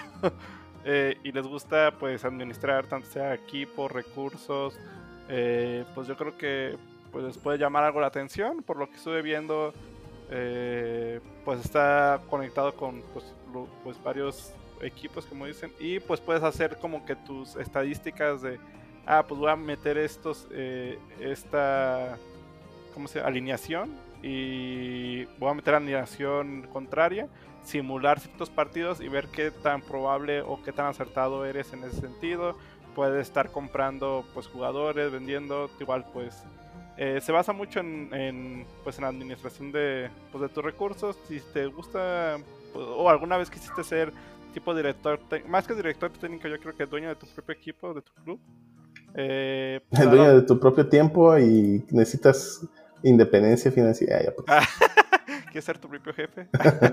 pues la verdad, si pues, les llama la atención, eh, pues tiene algunos comentarios positivos. eh, Algunos, nomás. Sí, o sea, es que insisto, o sea, no, no es un no es un nicho que, sinceramente, o sea, yo no diría, ah, pues sí, cómpratelo. pues, no, más bien es un informativo". juego de nicho, digo, ajá, no, no, es, no es como para Sí, jugadores muy casuales, ¿no? Creo que ya lleva mucho tiempo ese Football Manager sí. y creo que no conozco ni una sola persona que diga, no manches, ya va a salir el 2022 o algo así, pues nunca nadie. Entonces es muy, muy, muy de nicho. de- Tampoco al conocí a menos- alguien que diga, "Ah, es que ya soy FIFA 22. Pues sí, yo ese sí Bueno, conozco varios. Ese sí, Sí, sí. es que porque va a salir el nuevo personaje X. Sí, o ah, va a incluir esta nueva mecánica que ahora el balón se va a ver más bonito. Y bueno, o sea, eh, pero una cosa es como, o sea, todavía, yo creo que hay gente, como dicen, los que se ponen a gritar la- en la tele, hubieras hecho esto, pues aquí está la opción, tú lo puedes hacer. Eh, pues te da la opción de como dicen, comprar jugadores.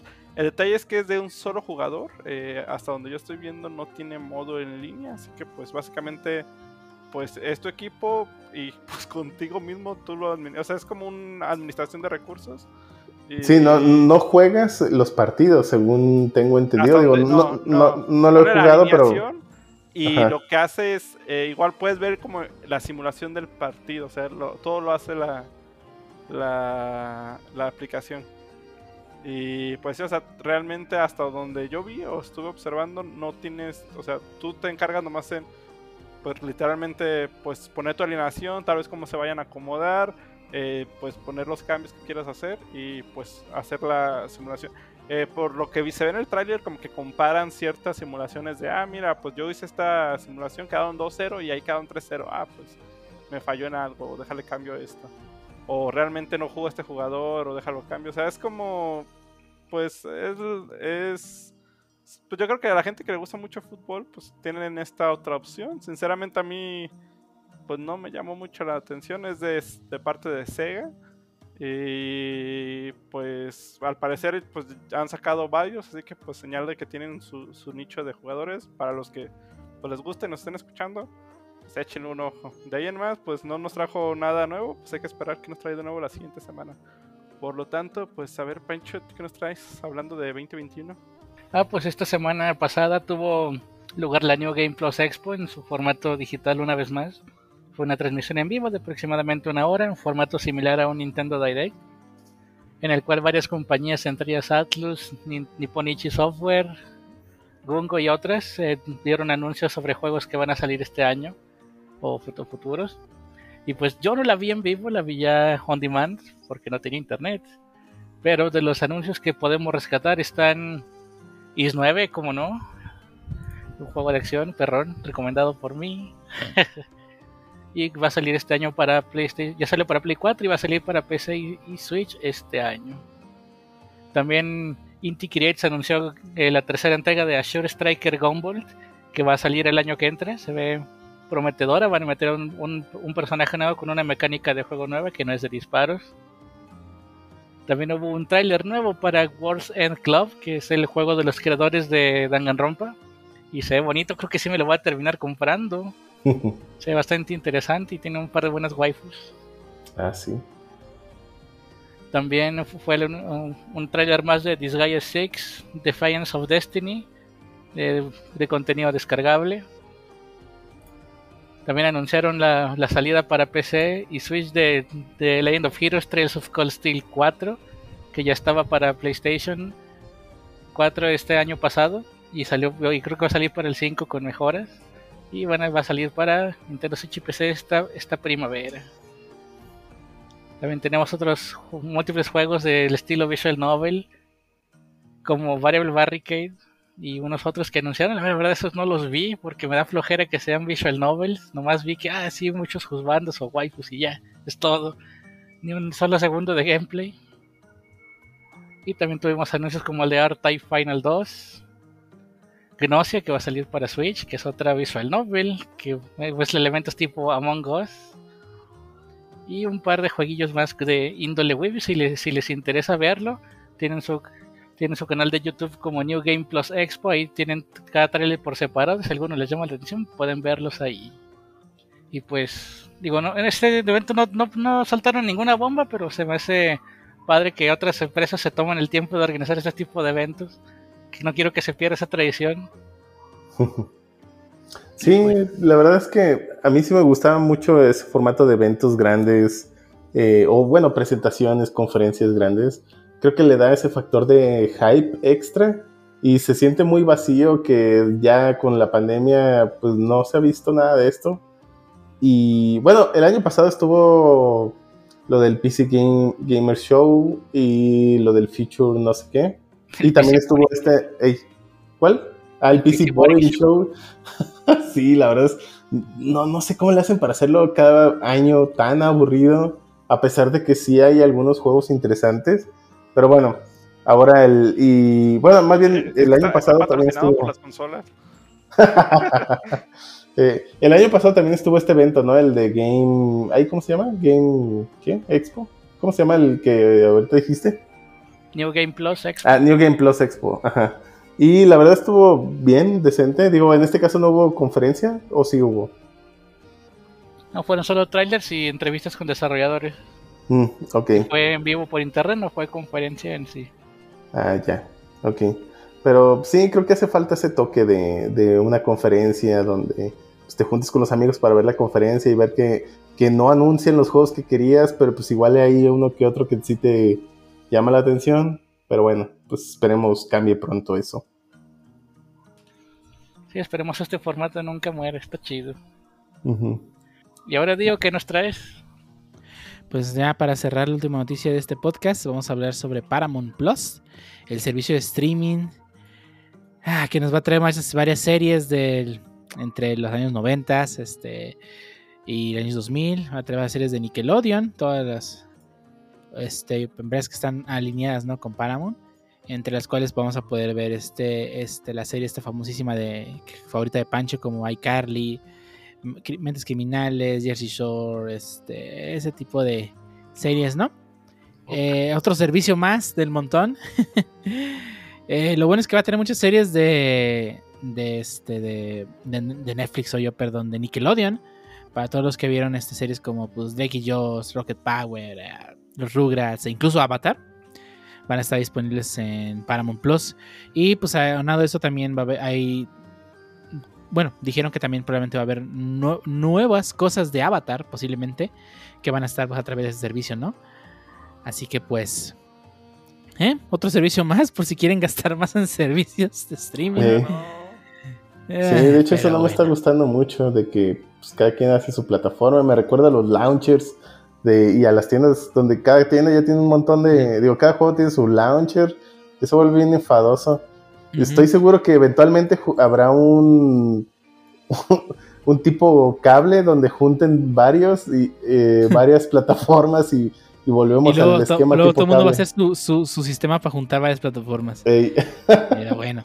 Paramount Plus, al parecer también va a llegar la serie de Halo, si no me equivoco. A Paramount Plus. Ah, sí, no, no lo sabía. Ni yo.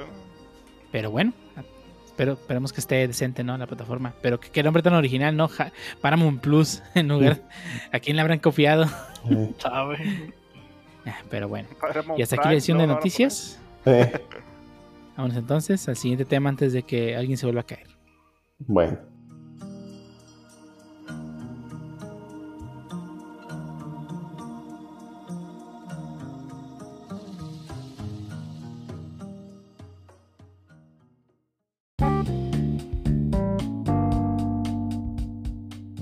Y estamos en el segundo tema de este podcast, donde en esta ocasión vamos a hablar sobre los Nostalgia Glasses. Y, y yo no sé qué es eso, así que para ello voy a darle la palabra al experto, al conocedor, al conociur, a, a- a la eminencia de este podcast. Pancho, Ah. dinos, ¿de qué trata este tema? Ah, sí, sí. Ah, pues nostalgia glasses es un término que se refiere a cuando nosotros o alguna persona recuerda algo mucho mejor de lo que era solo porque fue importante para él en algún momento de su vida, usualmente la infancia. Por ejemplo, cuando recordamos ese juego en super altísima calidad y le hablamos maravillas de él, podemos estar bajo la influencia de los nos- nostalgia glasses cuando realmente ese juego ni era tan bueno ni se veía tan bien. Este fenómeno usualmente pasa con cosas que eh, consumimos durante nuestra infancia, sea dígase videojuegos, series, música, figuritas, cualquier cosa de este tipo. Y pues usualmente la recordamos mejor de lo que son. Me acaba de pasar hace poquito con Rocketeer. Ahora que estamos hablando de las plataformas, pues en Disney Plus la pusieron. Pues de Disney. Es una película favoritas de mi infancia y creo que eh, eh, parte de que me guste la aviación. probablemente tenga mucho que ver. Y pues la acabo de ver en Disney Plus y pues es la misma, es la no mi- es pinche mejor película que hay en la vida, güey. Ah, Ah, Mm. él no se ha librado del efecto tal vez. Probablemente no se libró del efecto. Ah, sí, está bien chida Rocketeer, véanla. Está en Disney Plus. yo creo que igual algo que está pasando y lo vimos cada vez más común. No sé si sea. Yo creo que también le están tirando a, la- a lo- todos los niños que veían las series y no tenían tanto dinero para gastar. Ahora vuelven a sacar las series, películas. O sea, tanto. Pues, han, han hecho muchos reboots de. Ah, ¿sabes qué? Ahora vamos a sacar eh, Jumanji. Ahora vamos a sacar, pues, el nuevo Jurassic Park. Pero ahora vamos a sacar, o sea, De hecho, en Paramount Plus vienen dos series que le apegan a la nostalgia bien gacho. Una de ellas es Beavis and Butthead. Va a venir una nueva serie de, de ellos. Para los que no les tocó MTV, eh, cuando sacaba cosas chidas y no eh, series de embarazadas y así. Pues estaba Beavis and Butthead. Y otra serie que va a traer Paramount Plus así de nostalgia es Rugrats. Ah, sí. sí. Sí. Mm, interesante. De hecho, En sí. mi- En Van a Sí, ser rugas actualizadas con sus tablets y ya no van a jugar. No, no, no, pero Pero es que ya estaban los Rugrats, ya estaban los Rugrats crecidos. No, no, este es un, pero- es un remake Ajá. de la serie. O sea, sí, en, de hecho, Ah, remake. O sea, van a Sí. ser los mismos episodios. Pero en, no en- sé. Creo O sea, que no sé o es un reboot. Que sea un universo actualizado donde los padres ya no los cuidan, no juegan afuera y están todo el día en sus celulares. Uf. Lo, lo único que vi es que la serie, la serie está hecha de cero, ya no es animación tradicional, es animación No. CGI. Sí, sí. Ah, Entonces, no sé si van a hacer la misma serie con o si van a actualizar totalmente la serie. O sea, ya Yo la van a agregar que- tiempos modernos, pues. Tal, tal pues vez supongo que la- lo último, ¿no? Ajá, tiempos modernos y con, ¿cómo se dice? Pues las personalidades de los personajes que salían así. Di- digo, porque que- estoy casi seguro que habrá chistes que, o sea, si es, si está enfocado para el público infantil, hay muchos chistes que pues no van a aplicar, porque recuerdo a Angélica usar su, un- el teléfono de casa. Nadie hoy en día tiene teléfono de casa, es solo celular. Entonces, pues muchos niños ni siquiera van a saber qué está haciendo Angélica. Y ya no nos va a poder hacer bullying porque va a ser una mala influencia. No, no. Ah, de veras, cierto. Pues sí, pero todas estas compañías que juegan pues un poquito con la nostalgia de Nintendo. Nintendo. Nintendo, ajá, Sí. Nintendo. De Nintendo que, Sí. que hable el Pancho, ese se explaya mejor de ellos. ah, mira, ves qué bonito se ve el remake de, de Diamond y Pearl, ¿verdad, Pancho? Eh, Juegazazo. Sí, es, es- digo, entiendes que entiendo que los nostalgia gracias pues sí nos hacen no ver pues, ¿no? Cómo, cómo eran las cosas realmente. O que recordamos esa mecánica del juego de, de tal forma que pues la recordamos con mucho cariño, pero ahora vez que la vemos de vuelta ya se te hace demasiado tosco. O no se ve como tú querías que se veía. Pero pues digo, eso, quiere decir una cosa, quiere decir que los juegos pues, han, mejorado bastante y que posiblemente lo que en aquel tiempo se consideraba innovación, hoy en día ya hay tantos juegos que lo han hecho mejor o que lo han perfeccionado que pues ya se quedó a un poco obsoleto, ¿no? O sea, ya pasó, nos pasó con el, el comando Z de seleccionar de apuntado de, de Ocarina of Time, que en su momento fue revolucionario y que hoy en día pues prácticamente casi todos los juegos tienen un apuntado, ¿no? O, o la cámara de Mario 64, ¿verdad, Pancho? O la cámara de Oh, Mario sí. 64. No sé por qué se le croman a, ese- a esa cámara tan primitiva, sí, sí. Era buena en su tiempo, a los estándares de hoy ya no sirve. pero no le quita lo buena en su tiempo. Sí, No bueno, en le- su tiempo. no le quita el hecho de que revolucionó la industria. Sí, sí, Pues, así es, pero Creo que fue el primer quítense los 3D, nostalgia ¿no? y admitan que ese juego ya no se puede jugar tan a gusto en estas épocas donde tenemos sticks derechos para mo- mover la cámara. Sí, sí, entiendo, entiendo. Digo, creo que más que la cámara, el hecho es el juego, ¿no? O sea, que el juego estaba, bueno, para la gran mayoría de los que lo jugamos en su momento, pues eh, fue un, para mí es, sigue siendo un muy buen juego y quizá lo de la cámara pues simplemente quedó como parte del juego en la experiencia y por lo tanto es, pues, es buena o se sigue viendo bien porque pues fue toda la experiencia, digo, parte del gameplay también es parte de ese tipo de detalles, ¿no? La cámara, por ejemplo. Stick derecho y si solo juegas con un Joy-Con, Pancho. Ajá, no, no, no, no, ambos. Ese juego sí se ve con las dos manos. No quiero preguntar cuál no. El bayoneta. Bayonetta, Po- Pokémon Let's Go, puedes jugar con una Bayonetta mano. tiene, Bayonetta tiene el modo a una mano. Ah, Sí. Pero bueno. Sí, hay muchos juegos que pues probablemente no. Dinos, Pancho, ¿qué juegos, otro, otro juego sientes que ya de plano está. Lo, viste, que lo volviste a ver recientemente y ya no te, ya no es lo mismo? pues hay uno y creo que me voy a echar a varios de aquí encima, pero Uh. o sea, el juego en sí no es malo, pero los, sus visuales ya no están chidos, están piteros. y hay un remaster que yo que es el que yo amo. Y me estoy refiriendo nada más y nada menos que Ocarina of Time 3D. Ah, ya. Que si bien es un juegazo, los gráficos del 64 ya no le hacen justicia al juego. Si van a portear algo a hacer colección, por favor incluyan la del 3DS. No. ¿Por qué no? eh? Quítate los lentes.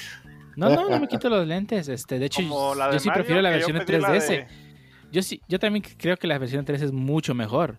Y sobre todo porque dejaron todos los bugs exactamente igual. O sea, nomás se ve mucho mejor. Sí, sí, es un remaster, incluye los Pero- mismos bugs. Pero lo siento mucho, si, dej- si portean esa versión al Switch, van a querer rodar cabezas. Mucha gente le tiene demasiado amor a la versión de, de 64. Y pues, siento mucho. Ahí viene el comentario pesardo, pero si lo portean en sus épocas no va a valer la pena que corra 20 frames. Bueno, son 20 en el Hyrule Field, Sí, no. siendo algo que la versión de 3DS ya corrigió. Ah, bueno, claro. Este, digo, obviamente hay cosas que, pues, digo, por la tecnología de- deberían mejorar y si no mejoran. Sí, sí, pues, sí, pero si van a incluirlo va a ser un emulador fiel al 64 y va a tener las mismas limitantes. Se van a los frame drops. autoponer la cuerda en el cuello para que siga corriendo los mismos 15 frames que recuerda. Claro, porque si no los pirrones se van a enojar. sí, sí. Como en el, el, el, el Golden, Golden Eye, que el, el que rompió el récord mundial de Golden Eye en el speedrun fue porque descubrió que si miraba al suelo iba más rápido el juego, porque iba más frames. Ah, Stonks. Ay, huevo. Pero sí, digo, hay juegos que sí han envejecido horriblemente, otros que no tanto. Digo, yo sé que todo el mundo ama y adora y yo no soy muy fan, pero Final Fantasy VII, digo, no se ve tan chido comparado con el 8, que es en la misma consola y que sinceramente se ve poquito mejor. Pero ninguno de esos dos juegos se sigue tan viendo, sigue viendo tan bien como el Chrono Trigger, por ejemplo, que es de Super Nintendo. O sea, puede que lo hayan porteado varias veces a varias consolas y, y que la versión de PC sea la de celular. Pero aún así, eh, la versión de Super Nintendo sigue viendo bastante bien. Esos sprites tan bien hechos de los noventas. O sea, hoy en día se Sí. siguen viendo muy bien. Está mejor que la versión de 10. Digo, es la única que conozco y no la terminé. Y la empecé, de hecho. Pero lo compré. No, lo tenía en mi, en mi En flashcard. mi homebrew, eh, homebrew enable device. No, no, no, era, era una flashcard. Las cosas por su nombre. Sí, sí, sí. O sea, es- este, hay muchos juegos que sí se mantienen, ¿no? A cómo se ven hoy en día. A, perdón, a cómo se ven en aquel tiempo y que ha envejecido bien, ¿no? Ya sea por su jugabilidad o por su este, estilo visual, ¿no? Aunque creo, que creo que se nota más en la jugabilidad, ¿no? Que al final de cuentas la jugabilidad pues es, es la parte más importante de un juego, ¿no? Porque Sí, digo, sí. No, vas, no vas a jugar para ver una película de 20 horas. Digo, perdón. ¿Qué? ¿Qué? Es- ¿Metal Gear qué? ¿Metal Gear qué? Si los controles están rígidos, ya con el tiempo vas viendo lo evidente de qué tan mal se jugaba. Ajá, es correcto. Sí, hoy en día, este, todo, yo sé que todo, conozco algunas personas que sí dicen, es que la cámara fija del Resident Evil le daba su plus, pero, pero, ah, pero el remake nadie dijo nada, ¿verdad? Cuando salió ya con cámara de movimiento y todo, ¿no? Bueno, del 13. Del 13 se quejaron porque, pues la neta, lo cortaron un chorro. Ah, y se quejaron mucho porque cambiaron a Jill, pero bueno. La hubieran hecho, la hubieran hecho negra a Jill para que verdad les ardiera. ¿Sí cambiaron a Jill? pues ya no traía falda. Ah, ah. Sí, digo, ¿quién mandaron a Apocalipsis Zombies con una falda, no? Pues mayor movilidad si vas a correr. Sí, dudo que con el traje, que dudo que con el traje que traías tuviese menor movilidad, pero bueno. No, no sé cuál traje traía. Pues con las faldas súper cortas que trae el original, que, que si- si podía abrir las piernas dos centímetros y era un chorro. Sí, bueno, quejas por quejarse, es- bueno, no sé. Pero sí, ya, pues. Es- esos juegos, los de Resident, pues digo, esos remakes de verdad trajeron los juegos de Resident a un nuevo mundo, digamos. Y yo sé que mucha gente adora los Residents viejitos, pero pues la verdad es que la cámara y los controles de tanque, pues ya se nota bastante que ya no son pues, la forma correcta de jugar, de una forma fácil de jugar juegos, ¿no? Sí, no, no imagino un Tomb Raider todavía con controles de tanque como un Play 1. Sí, la verdad, lo- son dos muy buenos ejemplos. Tomb Raider, Resident Evil son dos juegos que trajeron una franquicia vieja a la era moderna y lo hicieron muy, muy bien. Crash. Ujú. Pero ¿Cuál? de vez en cuando igual, ¿no? Sí. pero Sí. está- bueno. Ah, No, bueno. No sé, nunca me gustó Crash. No a me mí gusta tampoco. ese estilo de a mí juego. nunca me gustó Crash y pues, no vi que evolucionara nada. O sea, a diferencia de que Resident Evil 2, viejito, y Ah, Resident no, Evil sí, 2 sí, sí. es el mismo juego, pero visto ya desarrollado como un juego moderno. A que Crash, pues nomás le pusieron más polígonos, ¿no? Y, y ya. Y, y que, y que no- nunca se decidió si era 2D o 3D. Ahora es un plataformero o 2D o 3D. Y ese, como esa combinación, no, no, a mí nunca me gustó. Otro juego que, digo, probablemente soy el único que ha jugado todos los juegos de esa saga, pero eh, es- voy a hablar de Monster Hunter otra vez. Eh, yo sé, a mí me gusta mucho la saga demasiado, pero yo he jugado todos los juegos. Y te puedo decir sin, sin cero dudas que los juegos viejitos comparado con los nuevos, de verdad es que, ay, los controles son horribles. Y digo, eh, muchas mecánicas siguen estando. El hecho de que te golpee un monstruo de 3 toneladas y que tardes media hora en pararte también está en los nuevos juegos. Pero la verdad es que la jugabilidad ha cambiado bastante. Y yo no, yo no me veo regresando a un Monster Hunter que no tenga esas mecánicas que han introducido en los últimos. Algunas sí, de plano no me han gustado, otras las han cambiado, actualizado a mejor. Por ejemplo, eh, la, el- calidad de vida que metieron de recoger ítems más rápidos, no tener que estar cargando un ítem para poder conseguir otro. Todo tipo de mecánicas que, que, en- este tiempo pues hacía sentido porque era un juego este, portátil y puedes jugar en todos lados. Hoy en día pues ya se sienten un poco viejitas para el juego.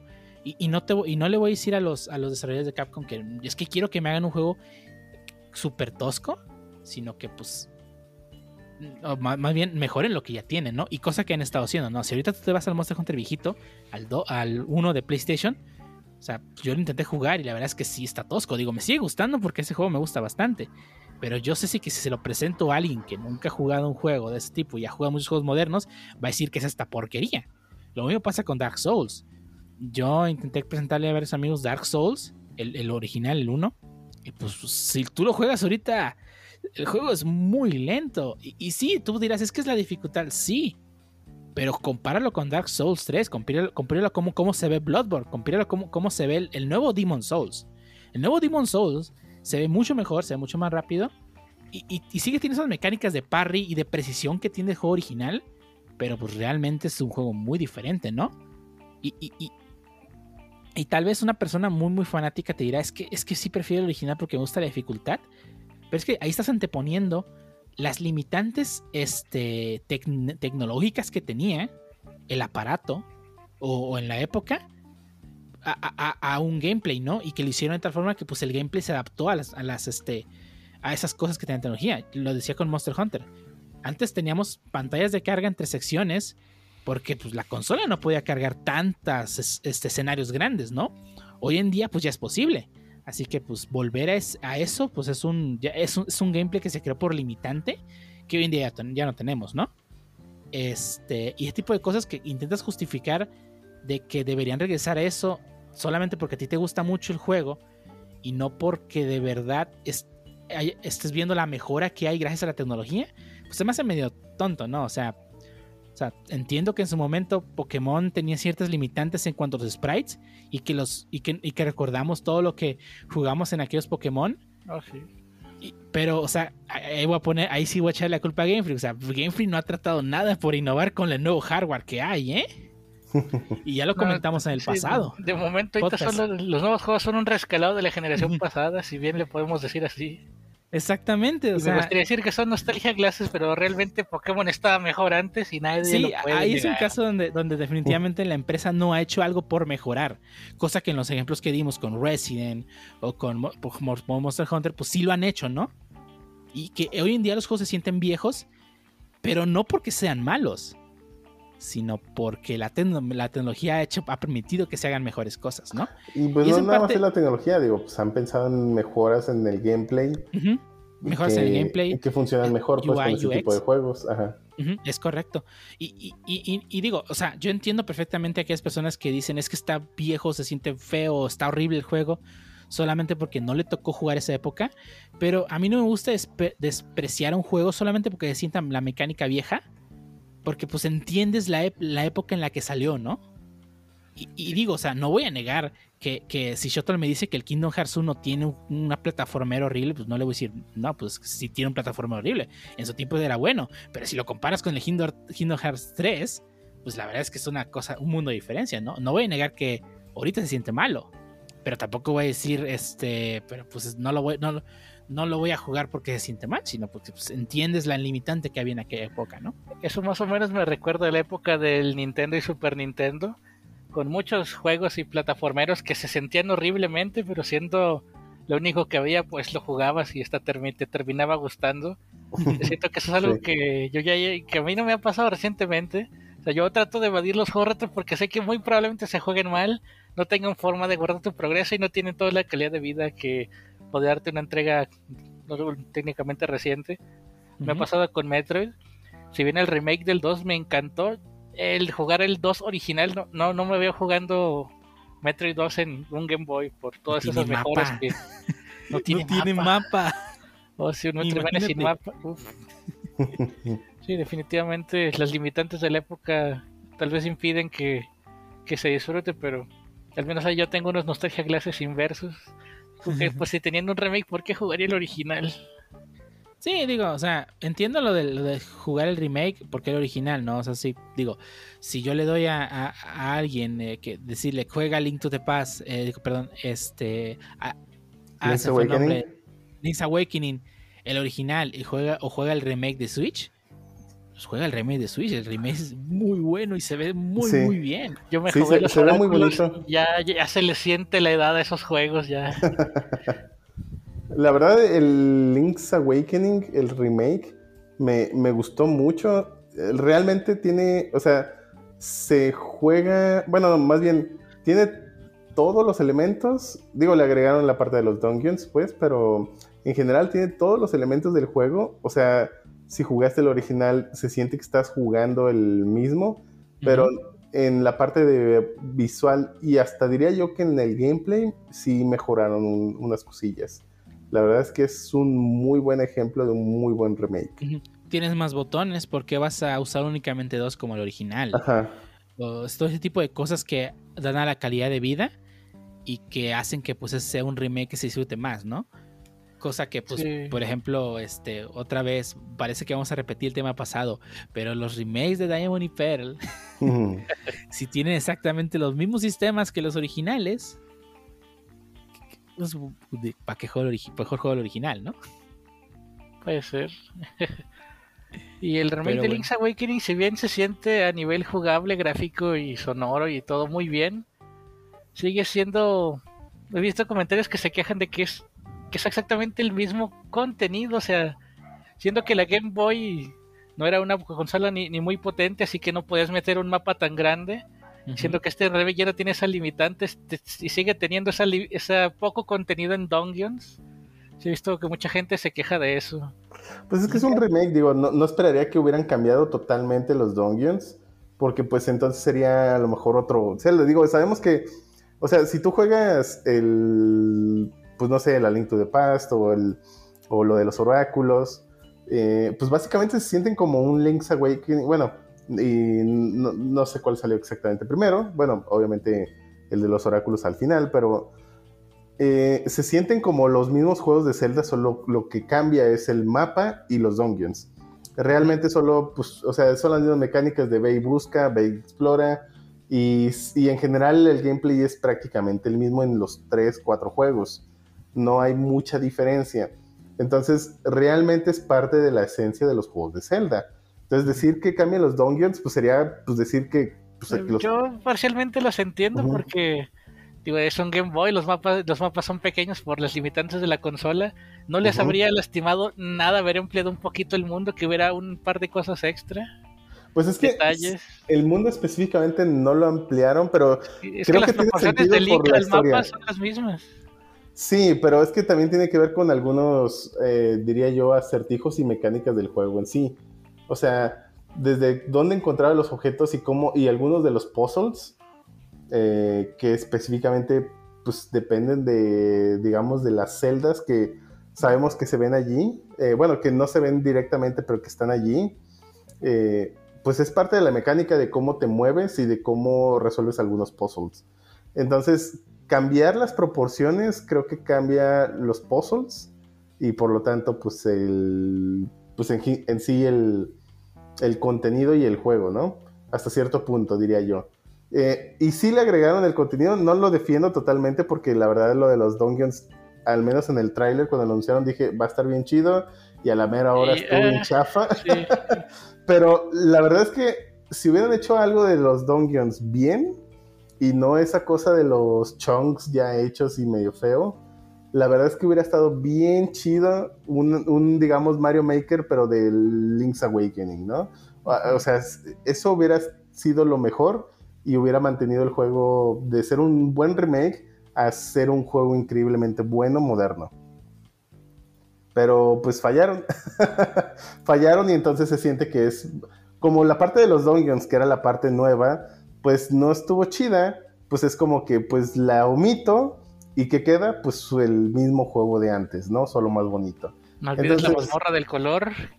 Ah, bueno, de- sí, esa, esa sí, eh, ahí está, pero, pero bueno, yo, yo siento que específicamente la idea era buena y creo que pues, simplemente fallaron en la ejecución. Y eso, pues básicamente hubiera cambiado de forma significativa la perspectiva del, Pues, de- pu- puede que sea su juego. prototipo para un Zelda Maker. Dale tiempo. Esperemos que sí, digo, estaría chido. Mm, la verdad. ¿Qué sí, prefieres, un gustado. Zelda Made Maker o que hagan remake de los oráculos con ese Los remakes, sí. Aunque me los acabo de chutar hace poco, pero sí, ya se le siente bien horrible el paso de los años a esos juegos. Pero no les quita lo bueno, pues. Sí, sí. Sí, ¿no?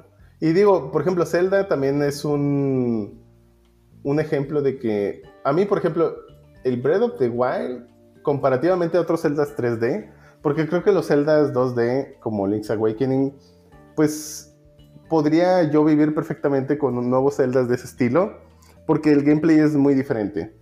Entonces, sería como series distintas. Pero en el caso de los Zeldas 3D, creo que no volvería a un Oracle, o, o- o- eh, perdón, Ocarina of Time o Mayoras Más con esos gameplays, pues. Me, eh, me refiero al, no que no los juegue de nuevo, sino que un, un juego de Zelda nuevo, sin el mundo abierto, sin la posibilidad de la exploración, que de hecho a mí me gustan los juegos de aventura y el Zelda de Breath of the Wild, ese es de los pocos juegos de aventura en los que sí sientes esa exploración con esa mística que te hace querer explorarlo todo. La verdad, no lo he sentido en otros juegos eh, y menos modernos. Por ahí está supuestamente Genshin. La verdad es que de lo poco que he jugado, aunque pues digo, la verdad no, no es todavía suficiente como para dar un veredicto, pero de lo poco que he jugado, creo que pues no vi nada así como particularmente interesante. ¿Eh? El Pancho ni siquiera puedes jugar en online. Eh, ya sé. No, No, es que sí, Genshin sí es mundo abierto, pero se le nota que, que el sistema de. El, el modelo de negocio está por encima de todo lo demás de la jugabilidad. Sí, o sea, yo, yo de lo poco que jugué de Genshin, sentí que era más bien así como que, ah, mira, por allá hay algo que grindear y deja veo a ver qué hay. A diferencia de en Zelda, ¿no? Donde hay cada cierta región o cada misión tiene una especie de misterio y eso lo hace interesante, ¿no? Y ya lo he dicho en otros podcasts, pero por ejemplo, eh, ¿por qué llueve siempre en esta región? Y hay una historia detrás y del por qué sucede y del cómo resolver esa historia. O por qué este dragón pues está aquí, ¿no? O por qué, por qué siempre caen rayos de este lado, o por qué está oscuro solamente en esta zona, o lo del bosque perdido, que la verdad se me hizo muy chido, el cómo te lo presentan, la musiquita y el misterio, y, y algunos eventos, como ya lo he dicho, uno de mis eventos que la verdad me gustaron mucho en Zelda The Breath of the Wild, que lo hicieron sentir como, eh, pues, es, o sea, sé que es algo, mm, eh, bueno, es como una sensación de descubrimiento más cercano a la película, pero le da un, pero creo que se siente más intenso porque pues es todo lo, lo estás haciendo tú, pero está tan bien hecho que, por ejemplo, la parte de donde aparece, yo no quiero dar muchos spoilers, pero pues donde está el ciervo de, tres ojos, que eh, toda esa escena, el cómo te lo presentan, cómo te vas dando cuenta poco a poco de conforme te vas acercando desde el cómo captura tu atención, de, ah, caray, ¿qué está pasando allí? ¿No? Se ve extraño, no lo había notado, déjame acerco ver cómo que hay. Y te vas acercando y espera, está esto, y, y vas acercándote y hay toda una escena y todo, todo el escenario, la música cambia, la ambientación cambia, y luego ves toda esta escena del cómo te guían a través de la montaña para llegar exactamente a los puntos donde podrías subir, digamos, y ver exactamente lo que ellos quieren. Pero está tan bien diseñado que no se siente así. Y la verdad es- está, está muy, muy chido. Y tiene muchos elementos así el Breath of the Wild que al menos eh, de lo poco que jugué Genshin, no, no alcancé a notar alguno que, alguna parte que dijera, pues hay, hay como que cosas raras, ¿no? Porque desde el momento en el que brincas eh, del, de la planicie, o incluso desde la planicie ya empieza a ver ciertas cosas que dices, oye, pues allá está como nevado, ¿no? ¿Por qué? O, o- o cosas que te empiezan a llamar la atención, ¿no? Y, y el cómo se siente el ambiente, de lo de la temperatura y todo ese tipo de cosas. De hecho, tiene detalles muy chidos, ¿no? Por ejemplo, cuando está en el calor y te pones, te, te- pones a la sombra, sí disminuye un poco tu temperatura. Hay muchas cosas que me encantaron de Breath of the Wild y que se siente como una aventura eh, hecha videojuego y no, y no se siente tan guiada. Entonces, no volvería realmente, o más bien no me gustaría que volvieran al estilo super guiado de Ocarina of Time, con mundos tan pequeños. eh, aunque fueron buenos en su momento y me gustaron, eh, creo que no volvería a ese tipo de juegos. Realmente me encantó Breath of the Wild, aunque lo único que no me gustó fue tanto la historia principal, pero la verdad es que lo rescata toda la parte de aventura que tiene. Y eso está bien chido, porque la verdad, los juegos de Zelda para mí siempre han sido pues, juegos de aventura, más que de acción. Y desde los juegos 2D, pues realmente pues explorabas todo el escenario para ver qué encontrabas y cómo se conectaban partes de la historia con otros individuos. Eso siempre me ha gustado de los juegos de Zelda y por eso pues, mm, creo que es de los pocos que se sienten como aventuras, ¿no? Y no volvería a ellos. Eh, bueno, en el caso de los 3D. Eh, no me molestaría que hicieran otro Zelda 2D, pero más moderno. Eso, la verdad, me gustaría verlo. Creo que pues hace falta, ¿no? esos, desarrolladores de Tunic nomás no, no se dan prisa. ¿De Tunic? Todavía existe. Pues no sé. Es, es un juego de un zorrito que parece Zelda. bueno, parece Link. Mm, creo que no lo tengo en mi radar, pero. Es un juego indie que, pues, desde mi punto de vista sería como un Zelda 2D moderno, pero, pero con un zorrito en lugar de un Link. Eh, pero bueno, esa es otra cosa, otro tema. pues sí. Pero pues es que, bueno, digo, también el- los Zeldas, este.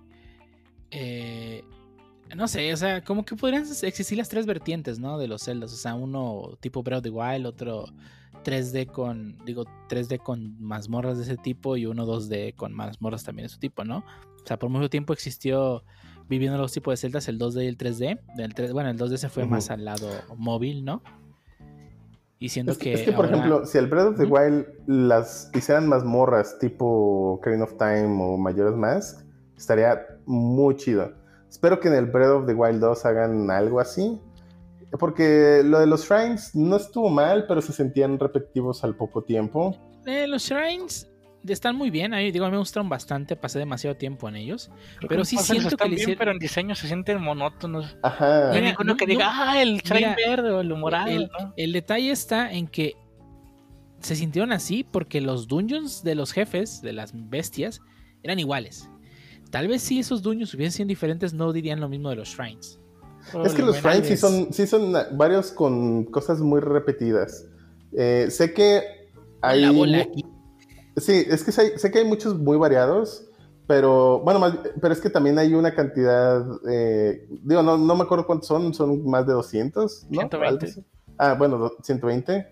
Y de esos 120 creo que son como 30, 40 eh, que se sienten distintos, ¿no? De ahí en más son pequeñas variaciones, ¿no? Como el de prueba de fuerza 1, 2 y 3 eh, o cosas así, ¿no? Prueba de fuerza N. Ey, o N.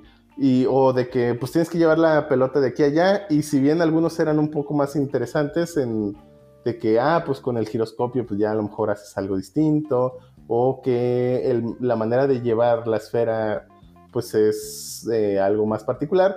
Muchos sí se sentían como que era lo mismo, solo con algo cambiado y ya. Al menos para mí. Digo, y sé que tenían que ver, o sea, 30, 40 para mí hubieran estado perfectamente bien si todos eran diferentes.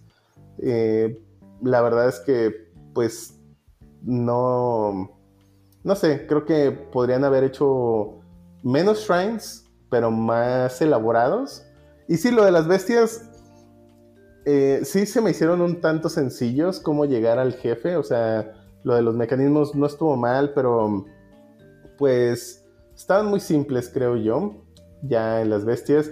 Y me decepcionó un poco, eh, porque recién que vi lo de las bestias, dije, no manches, qué chido va a estar cuando me tenga que subir acá tipo Shadow of the Colossus. Y resultó que pues era una animación ahí. sí me decepcionó un poco esa parte. En Shadow ¿Eh? Siempre había una animación primero. Nah, pero pues no para subir. En- Entonces, ahí sí me decepcionó un poco. Me hubiera gustado que tal cual tuvieras que pues, subirte o, o controlarla o domarla. Eso hubiera estado más chido. Para, bueno, desde mi punto de vista. Y que los shrines hubieran sido pues, puzzles más elaborados, aunque no hubiera tantos. Eh, eso para mí serían mejoras para el siguiente Breath of the Wild. No sé si lo vayan a hacer. Pero de todos modos, creo que sigue siendo un. Wild 2 un- o las mejoras. eh, pues ambas. ah. Pero bueno, de todos modos, creo que no me gustaría y, eh, regresar a esos Ocarina of Time 3D viejos. Y no tanto porque los puzzles sean malos. O sea, creo que lo que tienen chido son los puzzles. eh, que son. De hecho, me gustaba mucho el, el cómo descubrías los templos, por ejemplo, en Ocarina of Time. Eso estaba chido, ¿no? porque tenías que hacer algo muy particular, no nada más, o sea, resolver un poco el misterio de cómo encontrarlos, a lo mejor. Me, me acuerdo uno que me gustó cómo lo encontré, que era el de mm, el del bosque. Además de que pues, lo de las cancioncitas estaba chido. Entonces, quizás si pusieran eso de nuevo en los nuevos Zelda estaría bien, pero por sacrificar la parte de exploración, diría, nah, pues mejor síguele como están, ¿no? Eh, mejor déjale y no le muevas. Eh, exactamente. Pero pues esperemos que el, que, el siguiente esté mucho mejor. La verdad es que sí le han echado ganas en todos los celdas. No se ha sentido mm, que hayan dado pasos atrás. Han dado pasos adelante, quizá no siempre en la, en la dirección correcta. Digo, a mí sí me gustó, sí disfruté bastante el, el Wind Waker, pero pues supongo que por las limitaciones del sistema, pues la parte de navegación pues no estaba tan chida, ¿no? Y... Eso no es mundo abierto, change my mind. Puedes estar libre, Pancho, que haya un montón de mar. es diferente. y de hecho, por ejemplo, algo que me gustó muchísimo de Wind Waker y que sí eh, fue parte de lo de la aventura que me gustó mucho fue lo del barco fantasma, ¿no? El, el cómo encuentras el mapa, cómo te das cuenta de qué, diablos es eso del barco fantasma y cómo finalmente logras encontrarlo. Eso me gustó mucho y sí, sí lo... Creo que es de los momentos que más me gustaron del Wind Waker y gráficamente me gustaba mucho, a pesar de que le tiraban mucha eh, mucha tierra del estilo visual y que no sé qué. La verdad, a mí me gustó mucho las explosiones, incluso el combate me gustaba bastante. Diría incluso que el combate en Wind Waker se me hace un poquito mejor que en Breath of the Wild. La verdad también creo que el combate en Breath of the Wild podría mejorar un poquito. No que esté mal, pero, pero creo que ya habían hecho mejores combates como en, en Wind Waker. O, en, el, en el Skyward Sword. ah, bueno, ese es el único que me falta jugar, que ya lo jugaré ahora que hay un remake. Sí, ya se viene. un port HD. Report, sí. Ni modo, soy de esos que lo van a tener que comprar, pero bueno, es el que me falta. Yo me lo tasqué el año pasado, pero era un muy chipeado, así que se lo debo a Nintendo. Ah, muy bien, muy bien. Y miren, ya, hablamos mucho de juegos, pero también otro lugar donde ataca la nostalgia de en las películas, ¿no? Yo ah, lo traje un poco al inicio, pero no hemos hablado de las películas. ¿Alguna película que hayan visto recientemente que, que pensaban que estaba buena y que, y que no? Realmente no. Eh, o sea, ¿es que el remake o ver de nuevo Película, película. Película. original. ¿Películas o series? Ah, la original, ver la original y verla de nuevo y decir, no estaban tan buenos los efectos. o, o no estaba tan buena la película, independientemente de los efectos. La verdad es que yo vi Akira, bueno, a lo mejor no entra como nostalgia de Glasses, pero para mí, eh, digo, sé que Akira es un clásico y hay mucha, mucho fandom alrededor de ello, ¿no? De la película de Akira. yo no la había visto y la vi hace un par de años, o sea, ya, pues, o sea, pasado mucho tiempo y ya había visto mucho otro contenido, tanto en películas como en anime, o sea, en series. Y cuando vi a Kira lo sentí muy viejo. Y no en, el, y no la, no la animación, porque de hecho la animación eh, eh, envejeció muy bien. Tiene muy buena animación. Pero la historia y la acción y los eventos se me hicieron así como que medio aburridones. Y creo que incluso el pacing de la película no se me hizo tan chida. Nos, eh, creo que eh, bueno, además de que la historia para mí fue muy genérica, pero entiendo que Akira muy seguramente inició con este tipo de historias. Entonces, creo que en cuestión de historia y todo eso, bueno, en cuestión de historia y narrativa específicamente, no envejeció muy bien. En animación sí lo hizo perfectamente, pero ya con... Creo que hay mejores maneras de contar muchas cosas y, y mejores historias porque creo que eso ya está muy, muy, muy, muy visto. Es que no está visto. Es que todos le copiaron a Akira. O sea, Akira está tan bien hecha que todo el mundo le copió. Entonces, si ves a Akira después de que ya viste todo el contenido que copió Akira, pues te parece que. Sí, que ya está muy visto. No, no, estoy diciendo que, ellos lo copiaron, pues. Pero... aquí está haciendo la cosa al revés. O sea, estás diciendo que la película original es mala porque todo, ya viste todo lo nuevo. Aquí lo, que... No, no solo es la historia, realmente la narrativa, pues. O sea, siento que el pacing, por ejemplo, pues no... O sea, no, no estuve todo el rato eh, tan interesado en la película. O sea, hubo momentos en los que sí, pues, sentía es- que me daba flojera. ¿Es lenta para estándares actuales? Sí. Ajá. Y, creo que sí tiene sus puntos de. Obviamente, en cuestión de historia, pues es el, a lo mejor la original, como ya lo había dicho, ¿no? Pero aún así, no siento que narrativa haya envejecido correctamente, ¿no? Ahí creo que hoy en día puedes contar la misma historia un poquito mejor, quizá, en cuestión de narrativa. No a sé, manera de entretener mejor al, al lado, espectador. al lado contrario, ¿no? ¿Qué? Aquí, yo creo que aquí sí estás tomándolo del lado contrario. Sí, ¿no? sí, o sea, estoy tomando lo de que no estoy poniéndome los nostalgia glasses, porque pues yo no la había visto. No o sea, lo para, para, para muchos será que la vieron desde el principio es la, a lo mejor una de las mejores películas, pero yo que no la vi de- desde antes, para mí no fue la mejor película. Y entiendo la parte de la historia, pero pues, ¿y lo demás? Creo que no envejeció muy bien y muchos sí lo siguen viendo como, pues, con los nostalgia glasses, cuando pues quizá no era tan buena en algunos aspectos. En otros sí, definitivamente, pero pues, pues no, no para los estándares de hoy en día, ¿no? Mm, bueno, no sé. Los estándares de hoy en día, en la verdad, hay cosas que sí, sí han mejorado, otras cosas que de plano siguen igual de mal. En cuanto a animación, ¿no?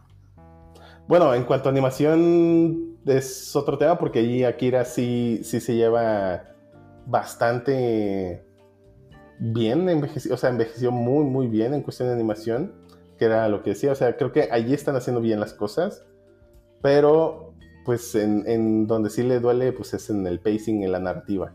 Ahí es donde creo que mucha gente lo sigue viendo con los nostalgia glasses, cuando pues la verdad es que no, pues no, digo, eh, la historia habrá sido nueva en su momento, pero pues la manera de contarla pues, se siente viejísimo, ¿no? O sea, es como ver esas películas de Ben Hur de como tres horas donde pues no, no cuenta nada, ¿no? O sea, Eh, puede, puede ser. Puede ser que sea parte de eso. O, o quién sabe, no. Digo, no sé. Ah, Voy a ver a Kira terminando de grabar. voy a ver, voy a ver aquí otra vez. Sí. Mira, no, no sé, digo, es que. Creo que también depende mucho de gustos, ¿no? O sea, sí, obviamente. ajá. hay películas que de verdad se siente, digo, puedes ver el CGI viejísimo. Ah, sí, no. Y- o incluso la- hay, las hay, las CGI moderno muy malo, ¿no? Las de Spider-Man, la, la O las de Matrix. Matrix. De hecho, sí, yo me acuerdo las primeras veces que vi Matrix, que me quedaba, o sea, los efectos era de wow, ¿no? O sea, ve, ve esa bala, no manches, wow, le está dando la vuelta, ah, no manches, está bien chida. Y ya las ves acá en el canal 5 y se ve todo feo. de cartón, la Ey, gente Smith ahí. Sí, la verdad a mí las de Matrix me impresionaron mucho en la parte de acción y están muy bien hechas en cuestión de narrativa, por ejemplo, bueno, excepto creo que mm, no Sí. por la 2. Nomás la 1 está bien hecha, todas las demás son un bodrio, güey. Bueno, Oye, al menos el- en, el- en escenas de acción, esas sí están bien. Eh, eso la, la tercera y la pelea de Dragon Ball Z. sí. ah, sí. Ay, de todo estuvo chido esa acá de que. O sea, pero es que obviamente hay que entender el, el tipo de película que es, ¿no? Es una acción blockbuster, ¿no? O sea, es, es básicamente desde. No manches, ¿viste cómo le pegó? ¡Wow! Se le ven los nudillos ahí en el cachete, ¿no? O sea, son, es el tipo de acción eh, palomera, ¿no? Es como cuando ves, eh, o digo, ya viendo películas más recientes, ¿no? Es como Pacific Rim, ¿no? Oh, ves dos robots gigantes peleando, no manches. O- es ese tipo de acción, ¿no? O, Godzilla contra King Kong, no manches. Pues es el mismo tipo de acción palomera. Es... Solo Es que... Es que Matrix se vendió la primera como bien pretenciosa en cuanto a la historia el Blue Pill, Sí. las referencias a Alicia en el País de las Maravillas. Y Intentó entrar en la parte filosófica, pero pues al final sigue siendo una película de acción palomera. O sea, pero, o sea, y en cuestión de historia, a lo mejor ahí es donde no envejeció también, pero en cuestión de acción, y no me refiero a la parte visual porque es así, no envejeció bien, pero las escenas de acción, la coordinación, o sea, las coreografías están muy bien. O sea, creo Ah, pues que esa, te puedes ir a siguen cualquier, siendo... a cualquier película de Bruce Lee o hasta Jackie Chan. Jackie Chan también tiene. A mí me gustan más las de Jackie Chan de Bruce Lee, creo que nomás vi una, no sé Es cuántas que las de. Bruce Lee están aburridonas. Eh, sí, y de hecho estaban bien aburridas. ajá. Recuerdo haber visto nomás una y estaba aburrida. Eh, aunque pues, bueno, la vi de niño de todos modos, aunque eran películas de acción, tendría que haberme entretenido, ¿no? De niño de todos modos. Eh, a diferencia de las de Jackie Chan, las de Jackie Chan siempre se me han hecho entretenidas. Y, y, eh, y bueno, obviamente las de Jackie Chan tienen solo, bueno, tienen la parte eh, coreográfica que es la chida, pero acá en Matrix no nada más es la coreografía, es, es, es, es toda la parte, ¿no? De destrucción, de escena, de explosiones, balas, todo, o sea, es, es como acción, eh, para mí está muy bien lograda. Obviamente el apartado visual, insisto, no envejeció bien, pero si, si hicieran exactamente la misma escena de acción con mejores efectos, sigue siendo buenísima. O sea, no, no es que se sienta, o sea, por ejemplo, si haces la misma película de Bruce Lee, exactamente la misma, pero con mejores cámaras y, y efectos, sigue igual de aburrida. O sea, no, no, no mejora. Y, y es, y es allí en, en la de Matrix, donde siento que la acción está tan bien hecha que, que, que incluso para los estándares modernos, pues está bien. Pues no sé, ya no hay acción, ¿o sí? Pues ya casi no hay. Pues Sí hay, pero no, no hay tan... ¿Eh? Ya no hay cine de acción, ¿o sí? Ahí están los Avengers, ¿cómo no? No, No, la, Y la verdad, superhéroes. La, la, la, la crítica los define como cine de superhéroes, no de acción. ok, Lo, lo ok. siento mucho, no lo digo yo, lo dice la crítica. Está bien, está bien. un Pues. cine de acción donde explota y el vato se John avienta. Digo, Wick. aquí, aquí explota y pues. pues John Wick, pues, eh, no pasa Ah, John Wick creo que es el referente. Y sinceramente las escenas de acción, digo, no he visto las películas, pero he visto los trailers que me llaman la atención. Y he visto algunas escenas de, de- de esa película. Y en acción creo que se ve, comparativamente hablando, pues similar a... Obviamente en efectos no, pero sí, sí en acción se ve muy parecida a la que había en Matrix. El lápiz. ¡Lápiz! No sé, Pero, bueno, pero creo que ese sería el referente más moderno. eh, falta algunos años saber que, cómo envejecen las películas de Avengers. Uy, Sí, es cierto. eh, mm, pues yo hace poco vi Avengers 1 y. aún se ve bien, pero ya no se ve tan impresionante como. ah, Todavía, todavía aguanta Avengers 1. Iron Man 1. eh, hay partes de donde sale, donde sale la- el MK2 que, que, que sí se nota el CGI bien macizo. ¿MK Leo? ¿O qué? Ya me encanta. El, el- bueno, la el segundo modelo de la armadura de Iron- Man, el MK2. ¿Recuerdas que todas las armaduras de Iron Man tienen MK algo? Eh, la MK2 es la que luego se convierte en la armadura de War Machine. Bueno, menos la Extremis. Menos la Extremis, sí, pero, pero en, el- en los. Digo, en, la- en el, en el MCU siguen siendo MK todas. Aún la que se basa en Extremis. sí, aún la que se basa en Extremis es correcto. Pero, o sea, digo, faltan algunos años a ver cómo se ven. a ver si le pasa lo que el Spider-Man.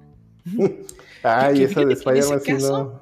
De las películas de aquella época, las de X-Men todavía se sostienen. o sea, ay, tiene partes que, Pues que sí la ve. ¿Qué clase de plastilina es esto? X-Men sí está muy grabada con props, ¿no? Exacto, es que X-Men todavía fue grabada con muchos props y muchas cosas porque no le tenían nada de fe a la película. y terminaron siendo como 20. No tenían dinero para CGI. No tenían dinero para CGI. Y las únicas partes que se, se ve de CGI, ah, sí se nota machín. La escena de en, la, en, la, en la torre, este, ay, ¿cómo se llama esta? La de la libertad. Este, ¿De la Ahí, estatua de la sí. libertad? sí, hay un CGI que tú lo ves y dice qué clase de PlayStation 2 es este.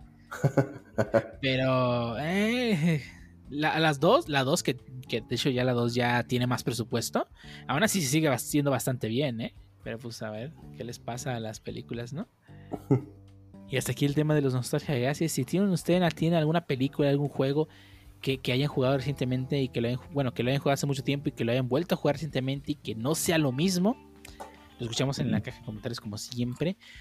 Y hasta aquí el primer, segundo tema, perdón. Vamos entonces a las despedidas.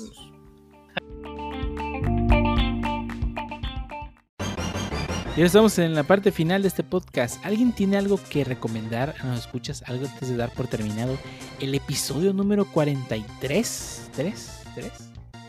Ya 43. ¿Ya 43? Ya, Oye, ya 43. casi llegamos a- a- al año de podcast. En, estaba revisando el otro día y en abril 16, me parece que fue el primero que subimos. Ah, Así que ya casi. Ya los 52 episodios que ya Y el Shuttle no llegó al año. F. Bueno, no. No. van a ser 52 porque no hicimos unos en diciembre. Bueno, no, digo, sería el año de contenido, no el año de cronológico del podcast. Pues. Ah, bueno, sí, O sí, sí, sí. 52 semanas de contenido.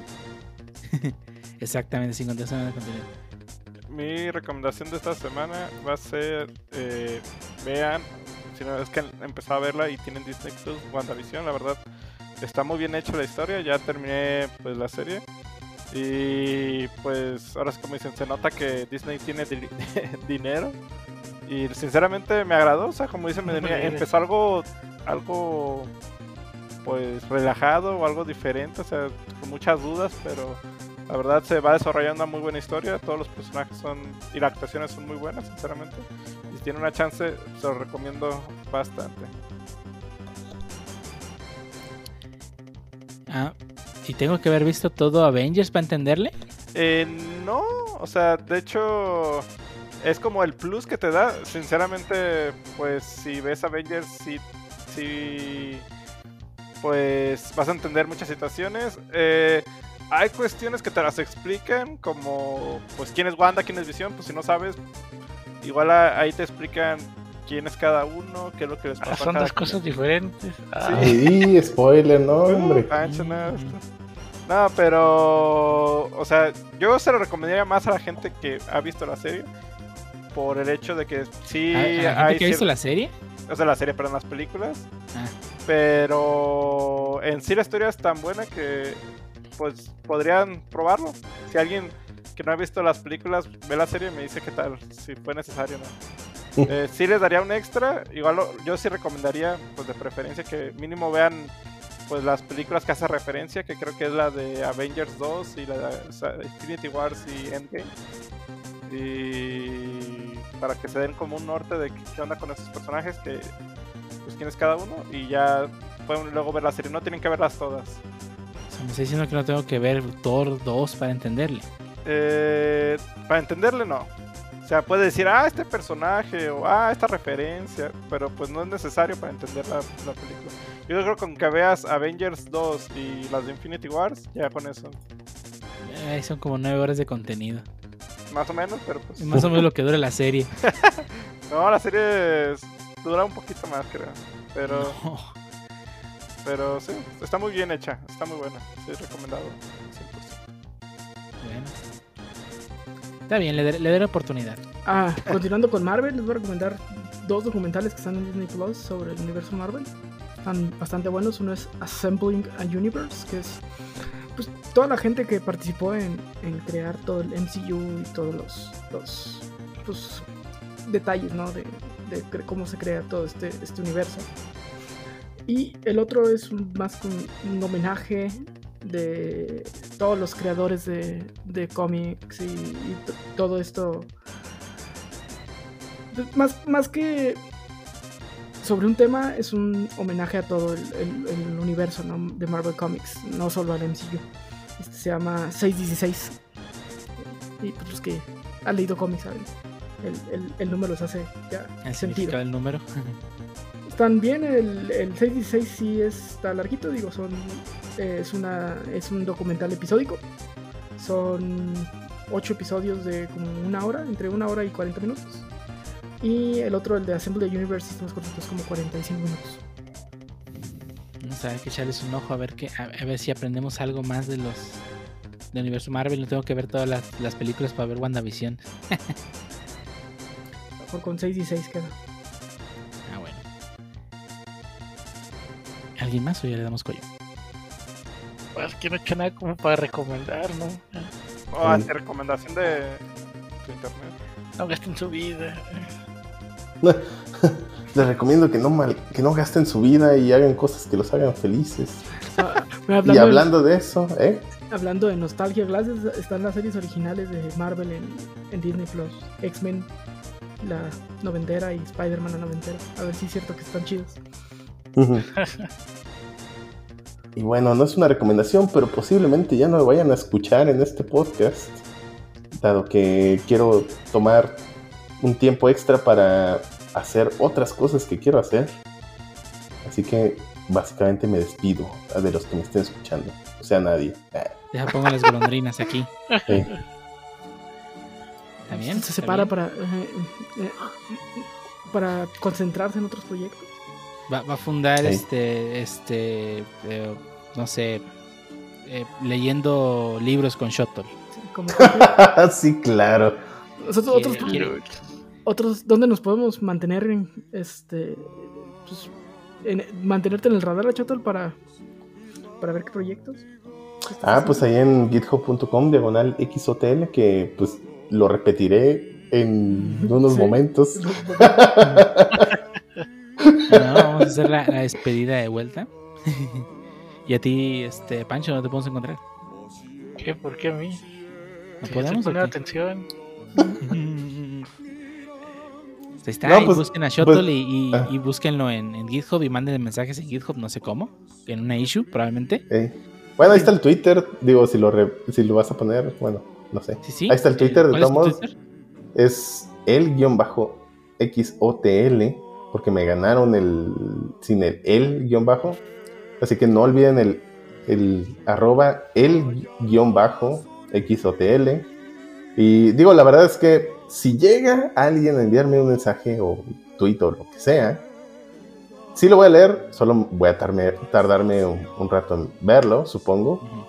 Es lo que me llega un correo de, diciéndome, oye, alguien te puso algo. ¿No y- en tu cel? ¿Qué? ¿La app de Twitter? No, ¿Existe gente que sin la app de Twitter en su? Eh, espera, ¿qué? pues no, ¿para qué? Ahí está el navegador. ¿Dónde ves los combos de Smash? ¿Dónde ves los buffs de Smash? En Reddit. Pasa esta Reddit para noticias y cosas nuevas y memes. ¿Dónde ves los, los fanarts de los personajes Reddit. de Smash que salen a la misma hora? Reddit.